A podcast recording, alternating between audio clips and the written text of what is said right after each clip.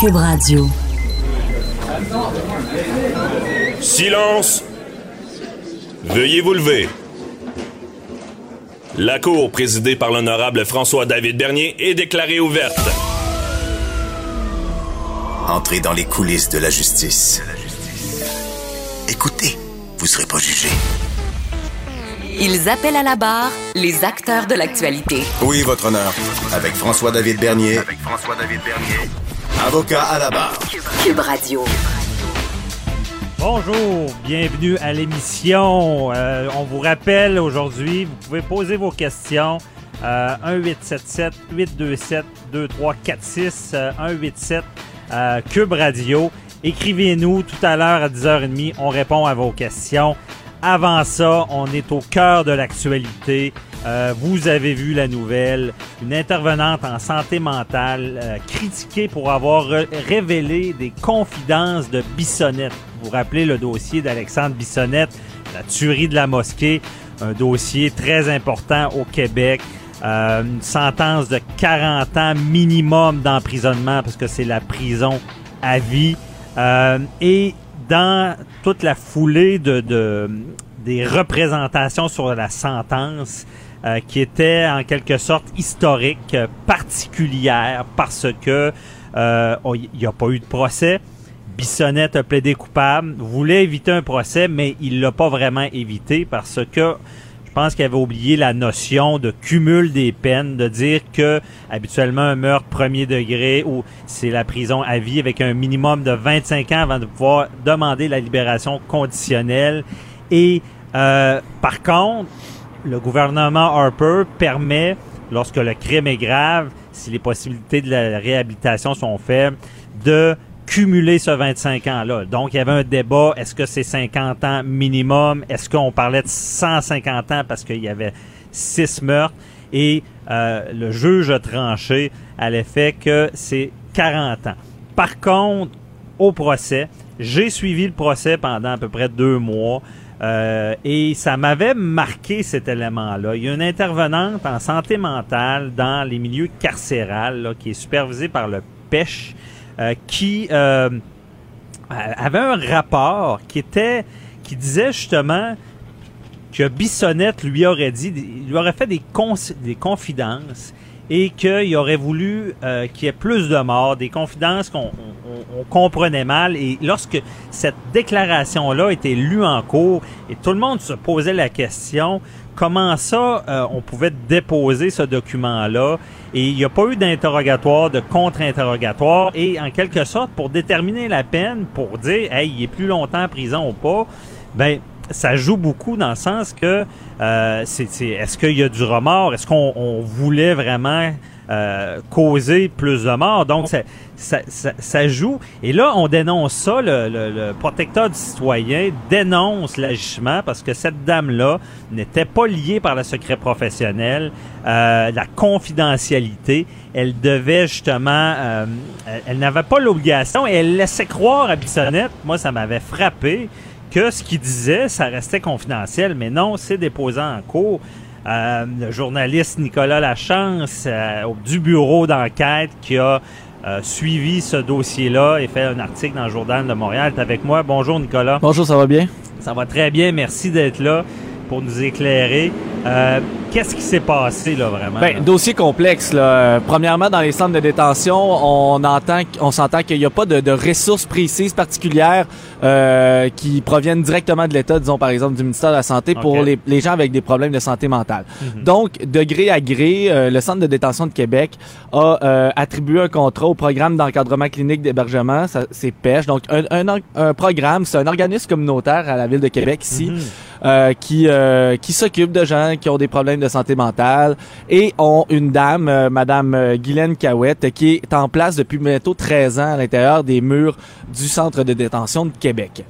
Et euh, donc elle, elle euh, approche les détenus euh, qui sont dans l'infirmerie, hein, si on peut dire. Souvent les gens qui ont des problèmes de santé mentale ou qui arrivent en crise, Mhm. qui prennent beaucoup de médication. C'était le cas de, de- d'Alexandre Bissonnette lorsqu'il a été arrêté après avoir tué six personnes à la mosquée de Québec en janvier 2017. Donc, euh, se, elle se présente à lui et euh, lui dit qu'elle est une ressource pour, euh, pour lui, qu'elle peut le rencontrer chaque semaine, afin qu'il puisse là euh, justement se, se confier, euh, se préparer au, au- au procès. Donc, c'est son rôle, c'est d'accompagner les détenus qui ont des problèmes de santé mentale et pouvoir les amener jusqu'à leur, à leur procès ou à leur procédure judiciaire. Mais Donc, là, le euh, problème- était heureux, là, lui, parce que enfin, il y avait quelqu'un, il y- a une confiance qui s'est créée entre ces deux personnes-là Une confidente. confidente. Mais- euh, mais elle laisse croire que Ben, euh, qu'il- peut se confier comme il veut. C'est là que le. Oui, mais le discours est, est confus. C'est-à-dire que lui euh, assure qu'elle a insisté sur le fait que c'était confidentiel. Elle, selon les rapports déposés, a dit qu'elle, elle, euh, Bissonnette lui aurait toujours dit qu'elle pouvait, raconter ça à, à qui elle voulait. Euh, reste qu'il y a, y a- il y a pas de document précis qui Mhm. vient, euh, qui vient euh, soutenir ce que, ce que la dame dit. C'est pas clair. C'est pas clair. Il y a un flou. Monsieur, vous pouvez me parler, mais Exact. ce que vous dites pourrait justement se retrouver en cours. Parce que je veux seulement, Nicolas, faire une parenthèse. Sachez que en droit criminel, on a le droit au silence. Exact. Et la police, si on ne veut pas parler, il n'y aura pas de déclaration de fait. Et là, ce qui a été fait, c'est un peu euh, indirectement, Ben on a eu une déclaration de Bissonnette par l'interv- l'intervenant. Une déclaration qui a, qui a frappé en cours, euh, Ouais. vous, vous l'avez abordé au début euh, de votre émission. Donc, euh, qu'elle, que pendant les premiers mois, Alexandre Bissonnette disait qu'il avait des hallucinations auditives et tout, et, et qu'il était perturbé par tout ça. Euh, par contre, un matin, il lui a dit tout ça est pas vrai, je suis tanné, je, je suis tanné de jouer un rôle, je regrette de pas avoir tué plus de personnes. Et là, euh, Madame Caillouette, elle, s'est sentie interpellée. On peut peut-être comprendre, là, c'est un, c'est un dossier qui était, qui était chargé, qui, Oui. écoutez, qui, a, qui a marqué, qui marque encore la ville de Québec à ce jour, qui marque le monde entier même. C'est, une- c'est incroyable ce qui s'est passé, c'est ouais. une énorme tragédie. Et là, euh, ben, euh, euh, elle, est, elle est venue dire dans sa déclaration, je, je, euh, Elle a rapporté de elle ses disait, paroles. les familles des victimes avaient le droit de savoir ça. Et c'est là que, que le bas blesse un peu. C'est parce que eh, eh, eh, est-ce que c'était dans son rôle, même dans le code d'éthique de pêche, ou puis quand elle a fait sa déclaration aux enquêteurs, elle a même pas avisé ses supérieurs qu'elle allait faire ça. Elle en a parlé au centre de détention. Par Ouais. contre, son patron, ce n'est pas le centre de détention de Québec, son patron, c'est pêche. Donc, euh, ça l'a un peu euh, ébranlé, principalement les parents d'Alexandre Bissonnette Oui. et qui, eux, ont décidé, à la suite de tout ça, de déposer une plainte, premièrement à Pêche, ensuite au CIUS et au protecteur du citoyen. Alors, et le CIUS et le protecteur du citoyen se sont penchés sur la question. Et euh, au final, le protecteur du citoyen a décelé qu'il y avait des erreurs dans le dossier de Madame Caillouette qui s'occupait de Monsieur Bissonnette. Des erreurs de date, euh, que c'était pas à chaque fois euh, qu'elle le rencontrait qu'il y avait un compte rendu, qu'elle ouvrait parfois les dossiers au centre de détention, mais pas à pêche. Donc c'est comme si elle jouait un double rôle, Oui. mais que c'était pas tout le temps clair. Et que l'aspect de confidentialité, il y a un flou parce que Madame Caillouette n'est pas travailleuse sociale. Mais là, Elle on a mis le doigt sur un réel ça. problème. Elle est technicienne en travail social, Ouais. donc elle n'est pas régie par un ordre professionnel. Elle n'est pas obligée de garder la confidentialité. Par contre, il faut que les choses soient maintenant, pour ce que, ce que le protecteur du, du citoyen a réclamé, c'est qu'il faut que les choses soient claires maintenant. Mais c'est qu'on parce remplisse que un- qu'elle soit pas liée par l'ordre professionnel, c'est une chose, OK, en lien avec la confidentialité. Exact. Mais qu'elle n'avise pas clairement que ces paroles-là, ces confidences peuvent se retrouver en cours, c'est c'est là qu'il y a un problème. Puis, est-ce que c'est un cas unique ou non, je sais pas, mais ça l'a pris le, un cas, euh, euh, le, le cas grave d'Alexandre Bissonnette, là, ça enlève pas que euh, ce, ce garçon-là a tué ces personnes-là. Ouais. On, on, on, on n'enlève rien au geste ou à, à la sentence. C'est juste que ça, ça met, à- à- euh, ça lève un peu le voile sur euh, le manque de ressources et le manque d'encadrement des personnes qui sont prises avec des problèmes de santé mentale à l'intérieur des murs Mhm. des, des centres de Ben, détention. c'est- ça, ça lève le voile sur un, un problème dans le système. C'est ça, on pardonne pas les gestes, c'est pas ça. Mais il y a un système en place et comme je l'ai dit, le droit au silence, euh, si quelqu'un fait des confidences, il doit savoir que ça peut être retenu contre lui.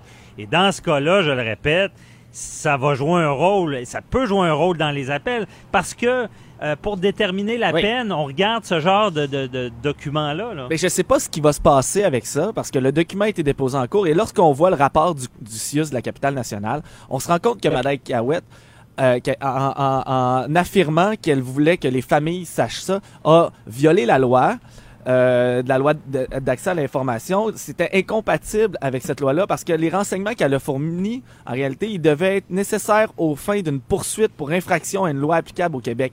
Mais ce qu'elle ajoutait, elle n'allait pas amener de nouvelles accusations possibles contre Alexandre Bissonnette. Mhm. Alexandre Bissonnette avait déjà plaidé coupable au chef d'accusation qui lui était attribué. Euh, Mais Nicolas, ce qui vient mélanger les choses, c'est unique. C'est quand même nouveau euh, que aux représentations sur sentence que ça soit des pro- c'était un procès au final.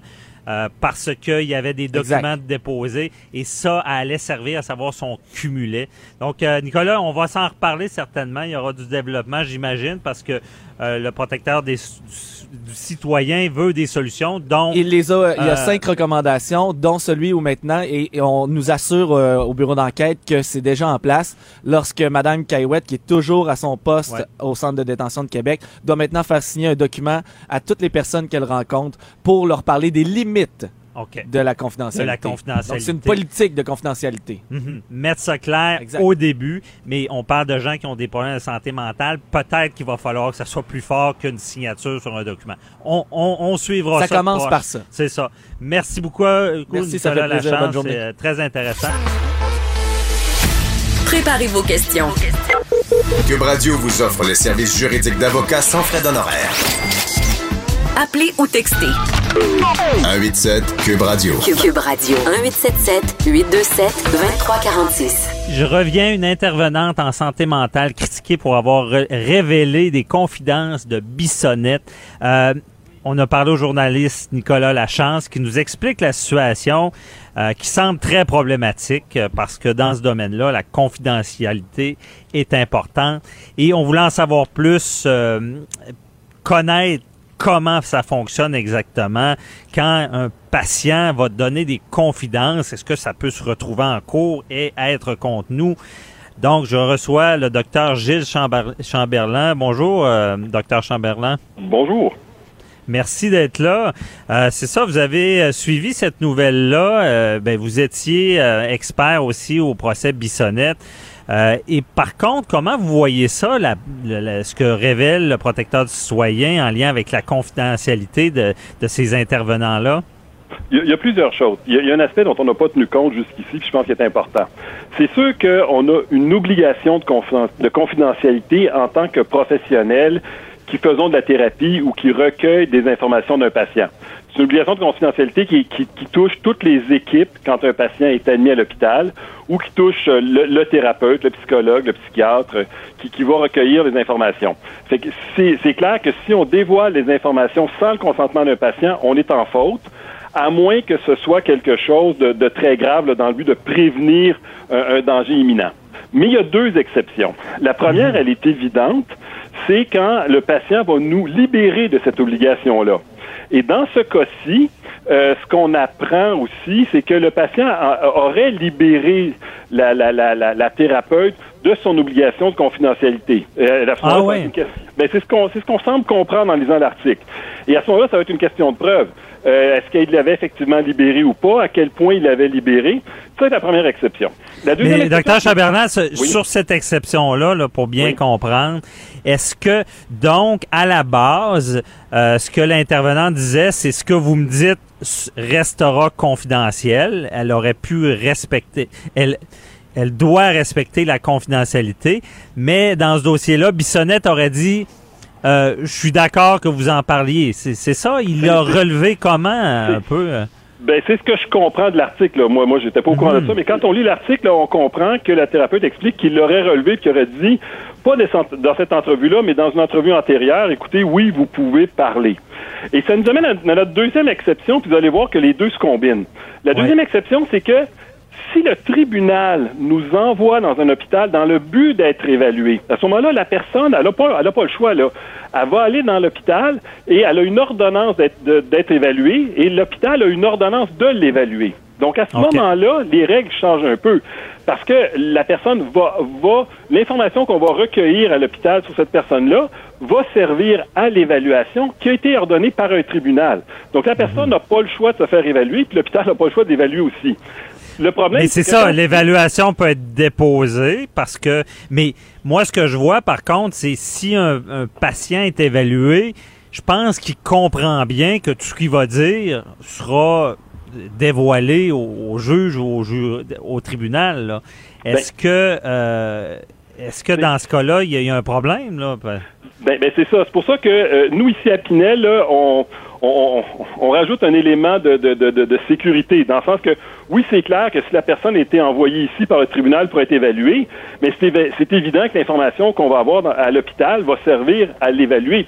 Puis c'est une évaluation qui peut être aussi contre le gré du patient. C'est pas tous les patients qui veulent être évalués quand ils sont envoyés par la cour. Donc, c'est clair que tous ceux qui vont rencontrer le patient ont une obligation de recueillir de l'information et de fournir au tribunal la meilleure opinion possible. Donc, habituellement, ce qu'on fait, on, s'assure de le redire au patient. On va dire, regardez, vous êtes aussi soigné dans l'hôpital. C'est vrai qu'on va vous donner des médicaments, c'est vrai qu'on va vous faire de la thérapie, il va y avoir un milieu thérapie. Donc, vous êtes aussi un patient. On est à cheval sur les deux. Vous êtes aussi un patient, mais à la base, on vous a envoyé ici pour vous évaluer. Donc, toute l'information qu'on va recueillir peut être utilisée pour faire le rapport. Souvent, on le précise ça au patient. Mais même si on ne le précise pas, à la base, le patient est obligé d'être là pour subir cette évaluation-là. Et- Parce qu'elle le est monsieur- ordonnée par le tribunal. ben oui. Et dans le cas de M. Bissonnette, c'est sûr qu'il y a des patients qui ne le comprennent pas. Il y a des patients qui sont totalement psychotiques, là, qui savent même pas où ils sont. Fait que c'est sûr que de faire cette mise en garde-là, ça, ça vaut ce que ça vaut. Mais dans le cas de M. Bissonnette, de ce qu'on peut en comprendre, au début, il disait qu'il se souvenait de rien. Il a fini par dire c'est pas vrai que je me souvenais de rien. Donc, il, il semble comprendre dans quel contexte il est, puis que ça sert aussi dans un contexte d'évaluation.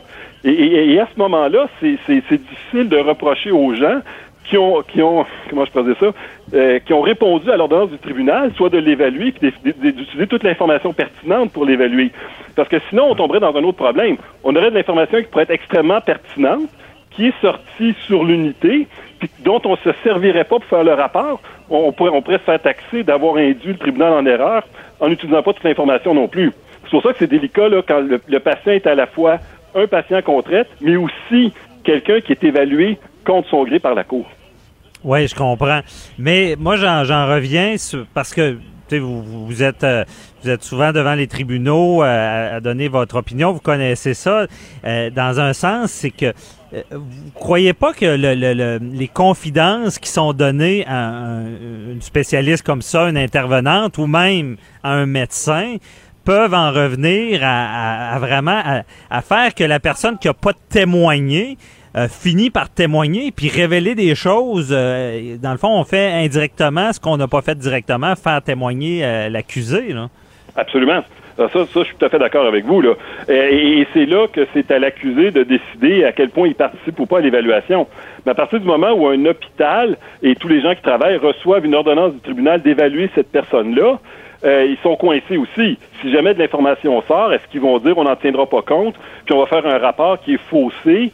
Euh, c'est- ça, ça, ça devient délicat. là. Euh, c'est pour ça que maintenant, on, on- avise le patient, mais, mais c'est clair que quand, quand quelqu'un est à la fois un patient face à qui il faut garder le- la confidentialité, mais aussi quelqu'un qui n'a pas le choix d'être là, que le tribunal lui ordonne de se faire évaluer, mais il y a aussi, il y a aussi une obligation, ce patient-là. là. Il n'y a pas juste des droits à la confidentialité.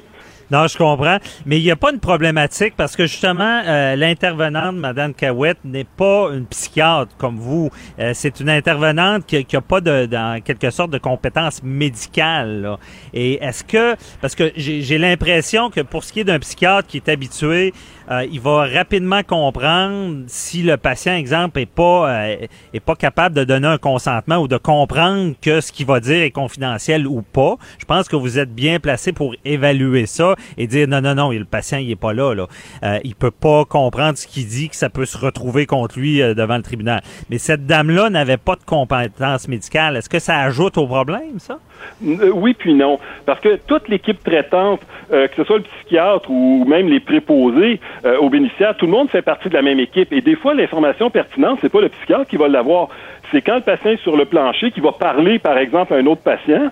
Puis là, il y a, il y a des intervenants qui entendent cette discussion-là. Mais c'est sûr que nous, on utilise ça, savoir est-ce que le patient est encore délirant, est-ce qu'il est halluciné, est au contraire, est-ce qu'il y a une mémoire meilleure que celle qu'il essaie de nous dire. Toute l'information est utilisée et tout le monde est pertinent pour recueillir de l'information. Et, après ça, on, met ça ensemble. Fait que c'est pas rare non plus qu'on utilise l'information ou de deux patients qui vont se parler ensemble. Puis on va dire, mais ça marche pas quand le patient parle à quelqu'un, puis quand il nous parle à nous, il dit d'autres choses. Euh, ben, il faut tenir compte de tout ça quand on fait le rapport aussi. Fait que l'information de tout le monde est importante. Tout le monde dans l'équipe est important. toute l'information dans l'équipe l'information peut se retrouver dans un rapport et peut se retrouver en preuve dans l'encours. Euh, nous, c'est ce qu'on dit aux patients quand il arrive. Vous êtes ici pour vous faire évaluer. On a des équipes spécialisées pour vous évaluer. Toute l'information qu'on va recueillir peut se retrouver dans le rapport, sinon on induirait la cour en erreur. Je comprends. Mais est-ce que ça peut arriver que vous, vous, vous savez d'avance que ce patient-là ne comprend même pas que tout ce qu'il va vous dire pourrait se retrouver devant la cour? Ah ben oui, on a des patients que la conclusion, c'est qu'il est même pas, le procès peut même pas commencer tellement qu'il est pas bien. On a des fois une expertise où le juge nous demande la responsabilité. Est-ce que ce patient-là est responsable, puis on dit, mais il est même pas apte à subir son procès. Euh, il mhm. comprend même pas qu'il est, est, dans un processus tellement qu'il est psychotique. À ce moment-là, on demande un délai pour le traiter. Ça arrive assez, ben, je sais pas souvent, mais c'est des choses qui arrivent.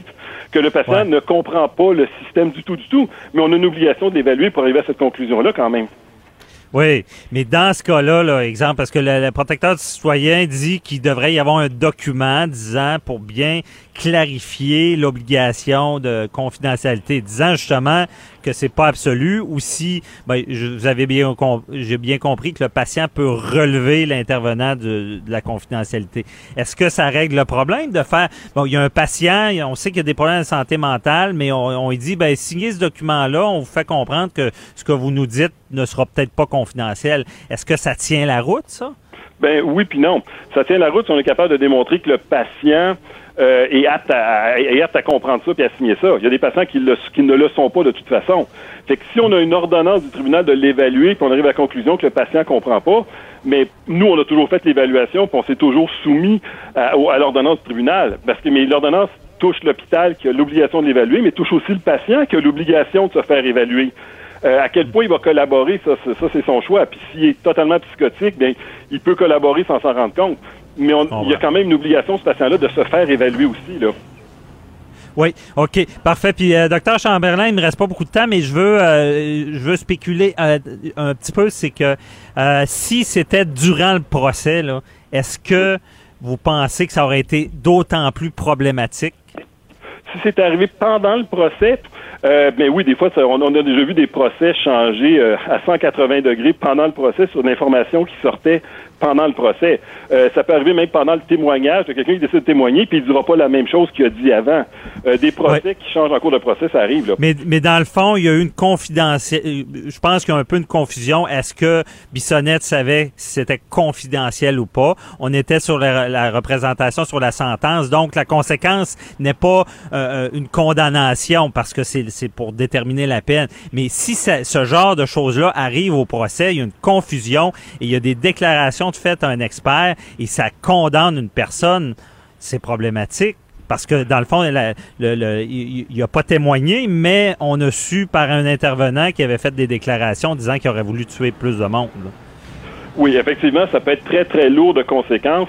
Mais je le répète, la personne qui, qui est dans un contexte d'évaluation, si elle ne le sait pas du tout, c'est vrai qu'il faut peut-être la protéger un peu plus. Mais si la personne comprend qu'elle est dans un contexte d'évaluation et qu'elle est là pour être évaluée, ce que M. Bissonnette semblait comprendre de l'information qu'il avait donnée avant aussi. Euh, mhm. D'après moi, c'est ça qu'il faut évaluer aussi. Là. Mais dans le fond, que il faut, vous êtes d'accord qu'il faut clarifier ça et mettre en, un processus qui est clair, à savoir est-ce que ce qui est dit est confidentiel ou pas pour que tout le monde comprenne. Oui, ça n'empêchera pas que les patients qu'on soit sont malades, puis des fois, même s'ils signent un document, ils savent pas ce qu'ils signent. On, va conclure après qu'ils étaient tellement malades qu'ils ne savaient pas ce qu'ils signaient non plus, mais il faut les avoir évalués avant pour faire ça. Puis on va le marquer dans le rapport, les éléments qui nous amènent à conclure qui, qui, qui est inapte. Fait que veut, veut pas, on tourne un peu en rond. Euh, à partir du moment où quelqu'un est envoyé par la Cour et est obligé de se soumettre à cette évaluation-là, euh, le, droit à la confidentialité est peut-être un peu moins là aussi. Là. C'est ça qu'il faut regarder. Mhm. Bon, ben, à suivre, il y a peut-être du travail à faire de ce côté-là parce que, je le rappelle, si ça avait été en plein procès, ça aurait pu tout changer l'issue du procès. Et euh, on rappelle que c'est vraiment le système qu'on regarde dans, ce dossier-là et non le geste qui a été commis. Merci beaucoup, euh, docteur Chamberlain. Ça fait plaisir. Bonne journée. Restez là, on parle de Bombardier avec René Villemeux. Avocat à la barre. Avec François-David Bernier. Des avocats qui jugent l'actualité tous les matins. Un bombardier euh, à l'étranger qui est condamné administrativement. Et euh, vu que c'est à l'étranger, ici, il n'y aura pas de problématique. Ils vont pouvoir soumissionner sur des, projets publics. Et euh, il y a toute que ça soit Bombardier, on a parlé beaucoup ici des Lavalin, euh, les, les, les grandes entreprises qui agissent à l'étranger. Les règles ne sont souvent pas les mêmes à l'étranger. Euh, même des fois, on dit est-ce qu'ils sont obligés de, de, de quasiment faire de la corruption à l'étranger? Parce qu'on le sait comment certains pays fonctionnent. C'est pas toujours comme ici. Des fois, s'il n'y a pas des choses d'acheter aux- aux dictateurs ou des choses comme ça, il n'y aura jamais de contrat, il n'y aura jamais d'affaires. Je dis pas que c'est correct. Est-ce que c'est éthique? On en parle avec René Villemur. Bonjour, René. Bonjour, ça va bien ce matin? Ça va très bien. Merci d'être là. Là, on- là je pense qu'on est au cœur de l'éthique avec les grandes entreprises. Euh, Qu'est-ce qui arrive à Bombardier? Est-ce que c'est correct ce qu'ils ont fait? Ben, ce qui est intéressant de voir, c'est que est-ce que les pays étrangers ont des règles différentes ou si au contraire, ils ont des règles qu'ils appliquent? Mhm. Alors, ça, de- déjà, c'est une question à se poser. Parce que. euh, règles on différentes ou règles qui appliquent? OK, expliquez-nous que- ça. Non, non, c'est parce que tantôt, dans l'introduction, tu as dit il n'y aura pas d'effet au Canada sur Bombardier. Mhm. Mais donc, il, pour- il pourrait y avoir des effets au Canada, sauf que le Canada a la latitude de choisir si ça a des effets ici. Donc, on a une, on a une loi sur l'intégrité au Canada qui dit que si vous êtes condamné, vous ne pourrez pas soumissionner au Canada. Mais si vous êtes condamné à l'étranger, on va apprécier, on va voir la latitude de, de ce qu'il y en est. Donc, le, le Canada peut choisir de dire euh, non, il n'y aura pas de conséquences ici, ou il pourrait choisir de dire il y en aurait. Mais euh, jusqu'à maintenant, on a vu avec Lavalin qu'on était plutôt réticents à tenter de, de laisser des conséquences sur les entreprises. Mais ce qu'il faut bien voir, le problème central, c'est, on remarque, les faits pour Bombardier, c'est 2009 à 2013, à peu près, je pense, euh, au coup de ce genre-là. Là. Ouais. Euh, 99 1999 à 2013. C'est que euh, les entreprises dont on entend parler, à ces époques-là, on se rend compte que c'était pratique courante. Bon. OK. Est-ce qu'on avait, est-ce qu'on avait le choix? Est-ce qu'à Rome, on fait comme les Romains? Ça, c'est des questions que l'on se pose constamment. Mais euh, ce qu'il faut bien voir, c'est que la corruption, c'est prendre avantage à court terme d'une relation à long terme. Et puis, dans ce cas-là, à long terme, les Lavalin, les Siemens, les, euh, les Bombardiers, qui se font prendre, ben, ça met en péril la, la, la relation en question. OK. Puis, à mon, à mon avis, Bombardier, ce qui est le plus grave, c'est que on entend souvent parler de Bombardier dans les médias ici au Québec. Mais on en entend parler pourquoi? Ce matin, 12 500 emplois perdus. On entend parler parce qu'on vend une division qui soudain est profitable en aviation, parce qu'ils reçoivent beaucoup d'argent public, et la corruption ce matin. Fait que c'est, Bombardier, c'est une entreprise spéciale au Québec. C'est une entreprise chouchou. Mais on se rend compte que l'entreprise chouchou, là, elle fait comme les autres. Ouais. Euh, et c'est complexe. Puis vous savez, moi, pour être, pour être beaucoup à l'international sur le plan éthique, la- ce que j'entends tous les jours, c'est on n'a pas le choix. Ça marche comme ça. C'est ici, on ferait pas ça, mais bon, là-bas, on, on va le faire. Ça, c'est pas tout à fait exact. Je vous dirais qu'il y a plus de gens qui acceptent de prendre la voie la plus facile. Il y a Ah des ouais. entreprises canadiennes qui sont allées à l'étranger, qui n'ont jamais donné de subvention. Ça a été plus long, faut l'avouer, là. Ça n'a pas percé plus vite. Mais ils sont durables. À Et long ça- terme, c'est bénéfique. Mais est-ce À long terme, que c'est il- bénéfique. Est-ce qu'il y en a qui ont jamais percé des marchés parce qu'ils n'ont pas fait comme justement euh, tout le monde? Ben, ce qui arrive, c'est que la, la corruption, c'est spécial une chose, c'est que si votre produit est si intéressant, les gens, euh, si vous n'acceptez pas la corruption, ils vont quand même faire affaire avec vous parce que vous avez un produit unique. Si vous avez un produit qui se distingue pas, ben là, en effet, ils vont faire affaire avec d'autres mondes qui ont accepté de payer. Puis c'est ce qui est drôle, on parle souvent de Fleuron, de SNC, de Bombardier, mais est-ce que leur produit se distingue suffisamment? En tout cas, je vous dis, moi, qui est des entreprises canadiennes, bon, le produit s'est distingué et ont réussi à percer des marchés comme la Russie sans avoir jamais à quitter rien. Mhm. Mais ça, a été plus long. C'était plus long, c'est sûr. C'est plus long, c'est faisable. Euh, mais euh. René, on se parle souvent, j'aime euh, souvent ta phrase de dire, bon, il y a la, la- lettre euh, de, de la loi et il y a l'esprit. Euh, Oui. dans, dans- dans les, quand, quand on dit, bon, nos fleurons ont fait des, des choses pas correctes à l'étranger, on, on peut pas aller jusqu'à dire, ben, ils ont pas respecté la loi, mais ils sont, ils étaient dans l'esprit parce qu'il fallait qu'ils fassent de business puis percer. On peut pas aller là en éthique. Non, pas du tout. Puis d'ailleurs, c'est drôle de voir qu'on, quand on va au Maghreb, par exemple, parce qu'il y a beaucoup de cas allégués au Maghreb, ben, pas le cas de Bombardier, mais les gens disent, ben là-bas, euh, c'est permis. Non, c'est pas plus permis là-bas. C'est, ça, ça- je, je comprends que ça se fait. Mais Mhm. dans la loi, par exemple, tunisienne, la corruption n'est pas permise. Là. C'est, pas. euh, fait que C'est donc, ça. La, corru- la corruption, ça va contre la lettre de la loi et ça va contre l'esprit de la loi. OK. C'est, euh, une chose qui, à tout hasard, là, la corruption, c'est rompre un pacte. On, a, on avait dit qu'on ferait des affaires, et puis il y a quelqu'un d'autre qui s'immisce en disant Oui, mais ça prend ça.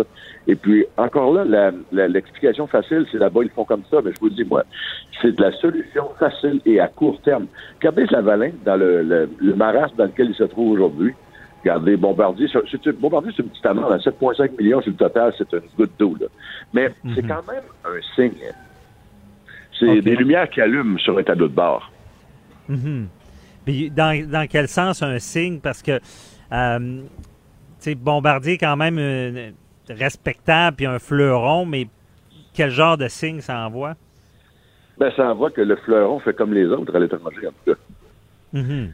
C'est, c'est que, est-ce un fleuron rendu là, là? Parce que moi, je dispute beaucoup le statut de fleuron de, de- de Bombardier, parce que, bon, c'est un fleuron nourri au biberon d'argent public, euh, dont on entend parler qui délocalisent, qui font des mises à pied et qui vendent des divisions qui sont payantes. À un moment donné, je, me- je, je- je suis un peu, euh, je suis un peu sceptique à leur égard à titre de fleuron. Mhm. Mais ça, c'est un autre débat, mais il reste que néanmoins, dans ce cas-là, on a démontré que, euh, que Bombardier faisait comme les autres. Pas mieux, Bon. pas pire. C'est ça. Puis, euh, dans, dans ce qui est éthique pour ces, gens, ces entreprises-là, là, euh, parce que là, là, bon, ils se sont fait prendre euh, parce que, bon, il y a un tribunal qui les a condamnés. Euh, Est-ce que, des, fois, il y a des entreprises qui, qui, qui consultent en éthique à savoir qu'est-ce qu'ils peuvent faire, qu'est-ce qu'ils ne peuvent pas faire dans ce domaine-là? Assurément. Assurément, surtout dans les, dans- dans- à l'étranger. Et puis surtout dans des marchés sensibles comme par exemple la Russie, la- la- le Maghreb, le, le Moyen-Orient. Là. Euh, on, Ouais. voit, on le voit moins un peu euh, en Amérique du Sud depuis un moment, mais il reste que oui. Puis le, le conseil est toujours assez simple à énoncer. L'application est plus difficile, mais c'est que il faut améliorer le, le- le- le point unique du produit et à quelque part durer. S'arranger pour passer à travers, à travers la tempête parce que d'autres personnes vont, vont prendre des marchés que vous ne prendrez pas. Ils vont grossir à vos dépens jusqu'à Mhm. temps que ça, euh, ça dégonfle. Fait que c'est, euh, c'est certain que l'entreprise qui fait ça, elle se dit, je vais durer à long terme. Mais à court terme, ça va me coûter des plumes. Tandis Ouais. que la corruption, à court terme, vous obtenez vos plumes. D'accord? C'est Ah bien ouais. correct. Mais, mais ça dure jamais. C'est pas compliqué. Ça peut prendre 20 ans, là. Mais ces entreprises-là, et je dis en général, là, euh, elles finissent toujours par se faire prendre. Et aujourd'hui, les lois sont de plus en plus sévères. Et les lois vont chercher, par exemple, une loi canadienne va vous chercher à l'extérieur, une loi américaine, par exemple. Euh, au, au Canada, encore là, on est très, on, est très relax quant à l'application Mhm. des, des choses, parce que bon, euh, on suit une, une position différente. Mais il demeure que euh, je, je regarde aujourd'hui les, les amendes infligées par la, la communauté européenne aux entreprises qui font affaire ailleurs. C'est- C'est faramineux. Et les entreprises se disent qu'est-ce que je vais faire? Parce que j'ai toujours fonctionné comme ça.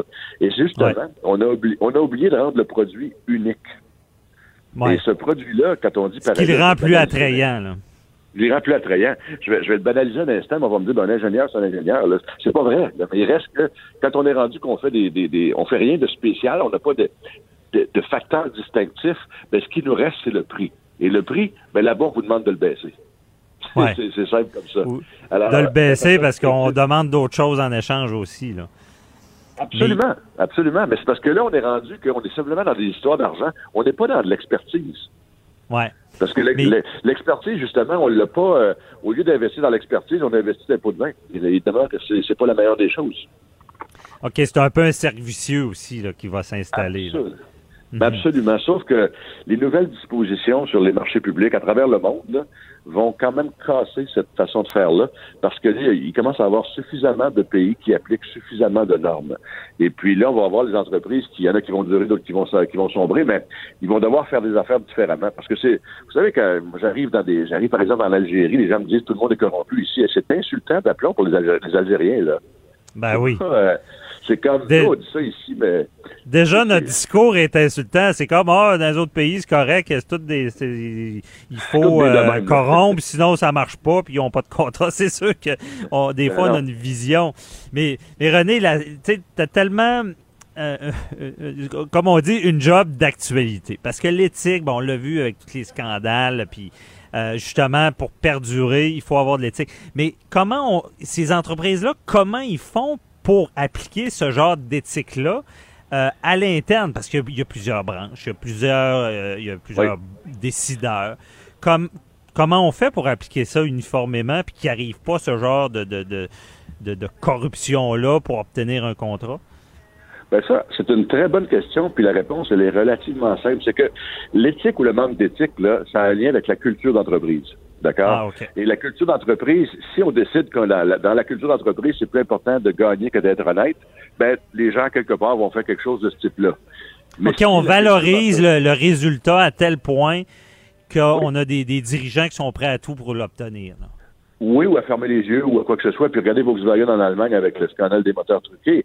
C'était plus important de battre Toyota que d'être honnête. Mais il y a Ah. des entreprises, puis on n'entendra jamais parler, puis c'est celle dont je, auquel je faisais référence plutôt, entreprises canadiennes qui disent, nous autres, dans notre vision du monde, être honnête, avoir une culture éthique, c'est important.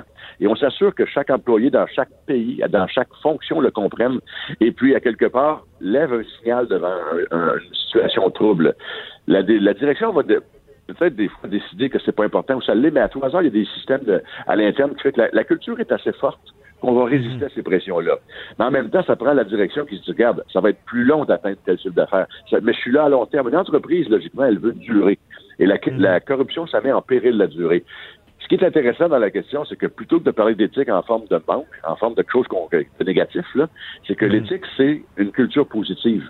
C'est des gens qui connaissent bien la raison pour laquelle ils sont là et qui vont valoriser l'excellence de sorte qu'ils se distinguent. Fait que ça, ça- le- le- l'exemple n'est pas donné par la direction, le tone at the top, ça ira jamais. C'est, euh, Ouais. mais il y a plus, moi je peux dire qu'il y a plusieurs entreprises québécoises, internationales, qu'on ne voit jamais dans les journaux. Et logiquement, ils pourraient, être- ils sont sujets à corruption aussi, mais c'est juste que ça ne, ils, ils ne jouent pas ce jeu-là. Je Et comprends bien. puis, c'est, drôle parce que les gens me disent souvent, nomme-les. Ils veulent pas être nommés. Ils veulent être tranquilles dans leur coin. C'est Mais ça. euh, il, il reste a des, si on faisait par exemple une recherche, on pourrait trouver un paquet d'entreprises québécoises à l'étranger sans problème. Je comprends. Non, c'est bien dit. Puis en résumé, bon, il faut que ce genre d'entreprise-là se travaille sur la culture d'entreprise et à long terme, parce que je comprends bien de tes propos, euh, corruption égale court terme égale je m'immisce dans un marché puis ça fonctionne pas. Merci beaucoup, euh, René Villemur. là. C'est euh, très éclairant. Puis on suivra ça en espérant que les entreprises investissent sur l'éthique interne. Donc, on se reparlera pour d'autres dossiers. Deux heures par jour avec des avocats. Ah, inquiétez-vous pas, là, la consultation est gratuite de 9 à 11. De 9 à 11, Avocat à la barre. avec François-David Bernier. Cette semaine, euh, Bonardel dénonce la culture de délinquance des automobilistes au passage piétonnier. Bon, on va en parler. Moi, des fois, j'ai l'impression que ce soit piéton, cycliste euh, ou même... J'ai l'impression, excusez, des fois, il y a des piétons qui tiennent pas à leur vie, qui font trop confiance aux véhicules. Euh, on l'a vu cette semaine aussi, puis ça a peut-être pas de lien ce que je dis, mais a- on en a parlé hier, les véhicules lourds, il y a des angles morts aussi. Euh, il y a la petite fille qui, qui a ramassé sa, casquette qui, qui est écrasée. Je peux pas faire de mauvais lien, mais il y a, il y a des dangers sur la route. Il y a une cohabitation qui est importante. Des fois, même moi le premier, euh, je suis pas sûr qu'on sait c'est quoi nos obligations en tant qu'automobiliste et en tant que piéton et cycliste. Euh, Est-ce qu'on doit laisser passer l'automobile, s'arrêter au passage? Euh, tu sais, il y a bien des questions. Je suis avec euh, Maître Jean-Paul Boilly pour, euh, pour essayer d'éclairer ça. Là. Ouais, On, va, on veut savoir là, qui fait quoi sur la route. Ben, il y, a- il y a un petit peu de mélangeage là-dedans. là. Les gens semblent pas connaître les droits et obligations et des piétons et des automobilistes et des cyclistes aussi. Parce qu'il faut, faut pas oublier qu'il y a bien des gens qui sont visés par le code de la sécurité routière, puis les gens ne s'en rendent pas compte. On l'a déjà dit, au Québec, lorsqu'il y a un véhicule qui arrête, là, regardez la plaque, c'est un étranger. Les gens arrêtent pas au passage. On l'a vu là, cette semaine, là, puisque M. Bonardel a dit, là, euh, il n'y a pas rien inventé. Là. Les gens font pas attention aux piétons. Mais les piétons aussi, vous avez raison, M. Bernier, les piétons, des fois, ils font pas attention non plus. Ils regardent pas. Ouais. Moi, moi, moi, j'appelle ça, les, je dis ça à mes enfants, des fois, les gens heureux. Ils regardent pas ce qu'ils vont. Ils, ils font pas attention. Ils traversent dans Ils des textent. endroits in- interdits. Ils textent. euh, Ils sont au téléphone. Les gens sont distraits, mais ça n'a pas de bon sens. On est ici à Québec là, depuis une semaine, M. Bernier, vous le savez. Il y a du monde au festival d'été, il y a du monde dans les rues le soir. Les gens regardent pas où qu'ils vont, ils traversent n'importe où. C'est dangereux, faut Ben faire oui. attention. Mais vous dites, euh, parce que je vais faire l'avocat du yarb un petit peu. Euh, vous dites, bon, les, les- justement, les véhicules n'arrêtent pas au passage piéton. D'un côté, tu dis les, les véhicules, on connaît mal les règles parce qu'en Europe, tu mets le pied Exact. dans, dans, dans la traverse, ils arrêtent, ils freinent. Ah. Essaie pas de traverser ailleurs, ils vont t'écraser. Non, non. Bon, mais est-ce que même le piéton connaît mal ça? Parce que un Ouais. passage piéton, en tant que piéton, c'est pas seulement de se retrouver devant. Il faut que tu manifestes ton intention Exact. de traverser. Il faut que la manifestation soit faite. Écoutez-moi bien, là. C'est pas si compliqué que ça. Lorsque vous allez dans les autres provinces, d'abord, vous devez traverser, ce que le code dit, dans des endroits sécuritaires, OK? Et si, y a, par exemple, il y a une traverse de piétons pas loin, vous devez l'utiliser. Sinon, c'est une infraction. Vous pouvez recevoir un billet d'infraction pour ça. Alors, vous devez manifester votre intention de traverser. Si le véhicule est déjà, a déjà euh, pris la, tangente pour, traverser le passage piétonnier, vous pouvez pas, vous avez pas priorité. Mais si vous avez manifesté votre, vous avez un pied là, sur le bord de la, chaîne de trotto- trottoir, vous avez manifesté votre intention de traverser, le véhicule doit obligatoirement s'arrêter. Ce que les gens ne font pas. Oui, mais moi, manifester son, son, Ouais. son intention, ça veut dire faire des signes, mettre le pied sur la ligne. Ben, écoutez, ouais. écoutez, moi, ce que je, conseille- je conseillerais aux gens, un signe de la main, c'est pas compliqué à faire. Ça se fait, ça. Et, et d'ailleurs, les automobilistes, je lisais Jonathan Trudeau ce matin, là, lui aussi, je pense qu'il est en vacances, mais il parlait de ça dans sa chronique. Euh, il- il- écoute, les gens ne sont pas... La, courtoisie, voyons donc, c'est le gros bon sens. Alors, c'est quoi de laisser passer un piéton comme ça se fait dans les autres provinces, comme ça se fait aux États-Unis, ça se fait partout ailleurs, en Europe, vous en avez parlé tout à l'heure. Et- et- et Il me semble que laisser passer un piéton, euh, ça nous fait une meilleure journée. Hein? On, est, on, Ah ouais. on, a, on a fait une bonne action de laisser passer quelqu'un. Et c'est tellement simple de faire un signe au piéton, allez-y, allez-y, allez-y passer. Ouais. Mais le piéton devrait faire pareil. Le piéton qui manifeste, parce qu'on dit dans le code, s'il y a un enjambé, l'automobiliste doit s'arrêter. Alors, un enjambé, c'est pas toujours évident pour un, un chauffeur ou quelqu'un qui, qui conduit une voiture, que ce soit un homme ou une femme. Euh, Lorsqu'on manifeste avec euh, le signe de la main, c'est beaucoup plus facile de reconnaître. Mais C'est plus pas- sécuritaire parce Ben oui. que l'enjambé, le- Euh, si ça passe serré, c'est ben- dangereux. Ben oui, effectivement. Mais les gens, soyez donc courtois au, au volant, puis essayez de respecter au moins. Il y a des endroits ici dans le Vieux-Québec, vous savez, M. Bernier, lorsqu'on arrive près du château Frontenac, il y a une traverse de piétons qui est là, ce sont des touristes. OK? Ouais. Et là, c'est le seul endroit à Québec où la traverse de piétons est respectée. Pourquoi? Parce que, un, c'est les tou- touristes qui traversent, eux, ils pensent qu'ils ont priorité.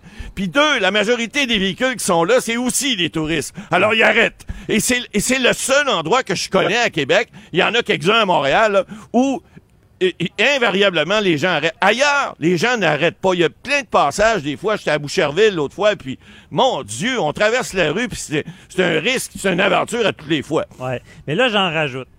J'en rajoute. J'en rajoute parce que passage piétonné, bon, pour nos auditeurs, bon, les belles lignes euh, jaunes. Là, Ouais, bon. ouais, ouais. OK. Mais là, quand il y a un petit bonhomme avec ça, Abbey Road. non, mais passage piétonné, petit bonhomme. Petit bonhomme, il n'est pas, il est pas en vigueur. Non, mais effectivement, le petit bonhomme, s'il n'est pas en vigueur, Il ça veut, marche plus, le passage. ça veut pas dire que vous avez priorité. Mais il reste que, on dit Abbey Road, là, lorsque des, des lignes jaunes qui sont transversales, qui sont collées, ça reste un passage piétonnier. Même si le petit bonhomme marche pas, vous pouvez manifester. Par contre, lorsqu'un un petit bonhomme qui, qui flash, comme on dit, là, qui, qui, Ben qui là, c'est allume, sûr qu'on arrête. Là. ben là, c'est Mais- comme un feu rouge, en Mais fait. moi, c'est un problème que je vois justement dans le Vieux-Québec avec les touristes. C'est que dans la tête d'un Québécois, un petit bonhomme, tu t'arrêtes. Puis un passage piétonnier, tu t'arrêtes pas. Donc, le passage piétonnier qui a un petit bonhomme, si le bonhomme allume pas, là, watch out pour le touriste qui met le pied là. là. C'est exact. Parce Ouais. qu'il est mieux de faire attention. Parce que au Québec, le pied sur le frein, on connaît pas bien ben ça. On est plutôt le pied sur le gaz, puis on dirait que les, automobilistes québécois, on dirait qu'ils ont- ils veulent faire peur aux, aux- aux- piétons. puis ils veulent ils veulent pas arrêter. Alors on dirait qu'on ben, on voit un piéton, puis au lieu de freiner, on met le pied sur, l'accélérateur, puis ah ouais, euh, ah, c'est à savoir que c'est 10 points si on a un de telle hauteur, puis 20 points pour un autre. C'est épouvantable de voir ça. Alors, c'est dangereux. Faut pas oublier aussi que les piétons ont des Ben, responsabilités. j'a- J'y allais parce que, regarde, justement, je pars avec ça. Euh, exemple, une, une rue achalandée qui, a- qui a- qui a comme du, du euh, des pierres, là.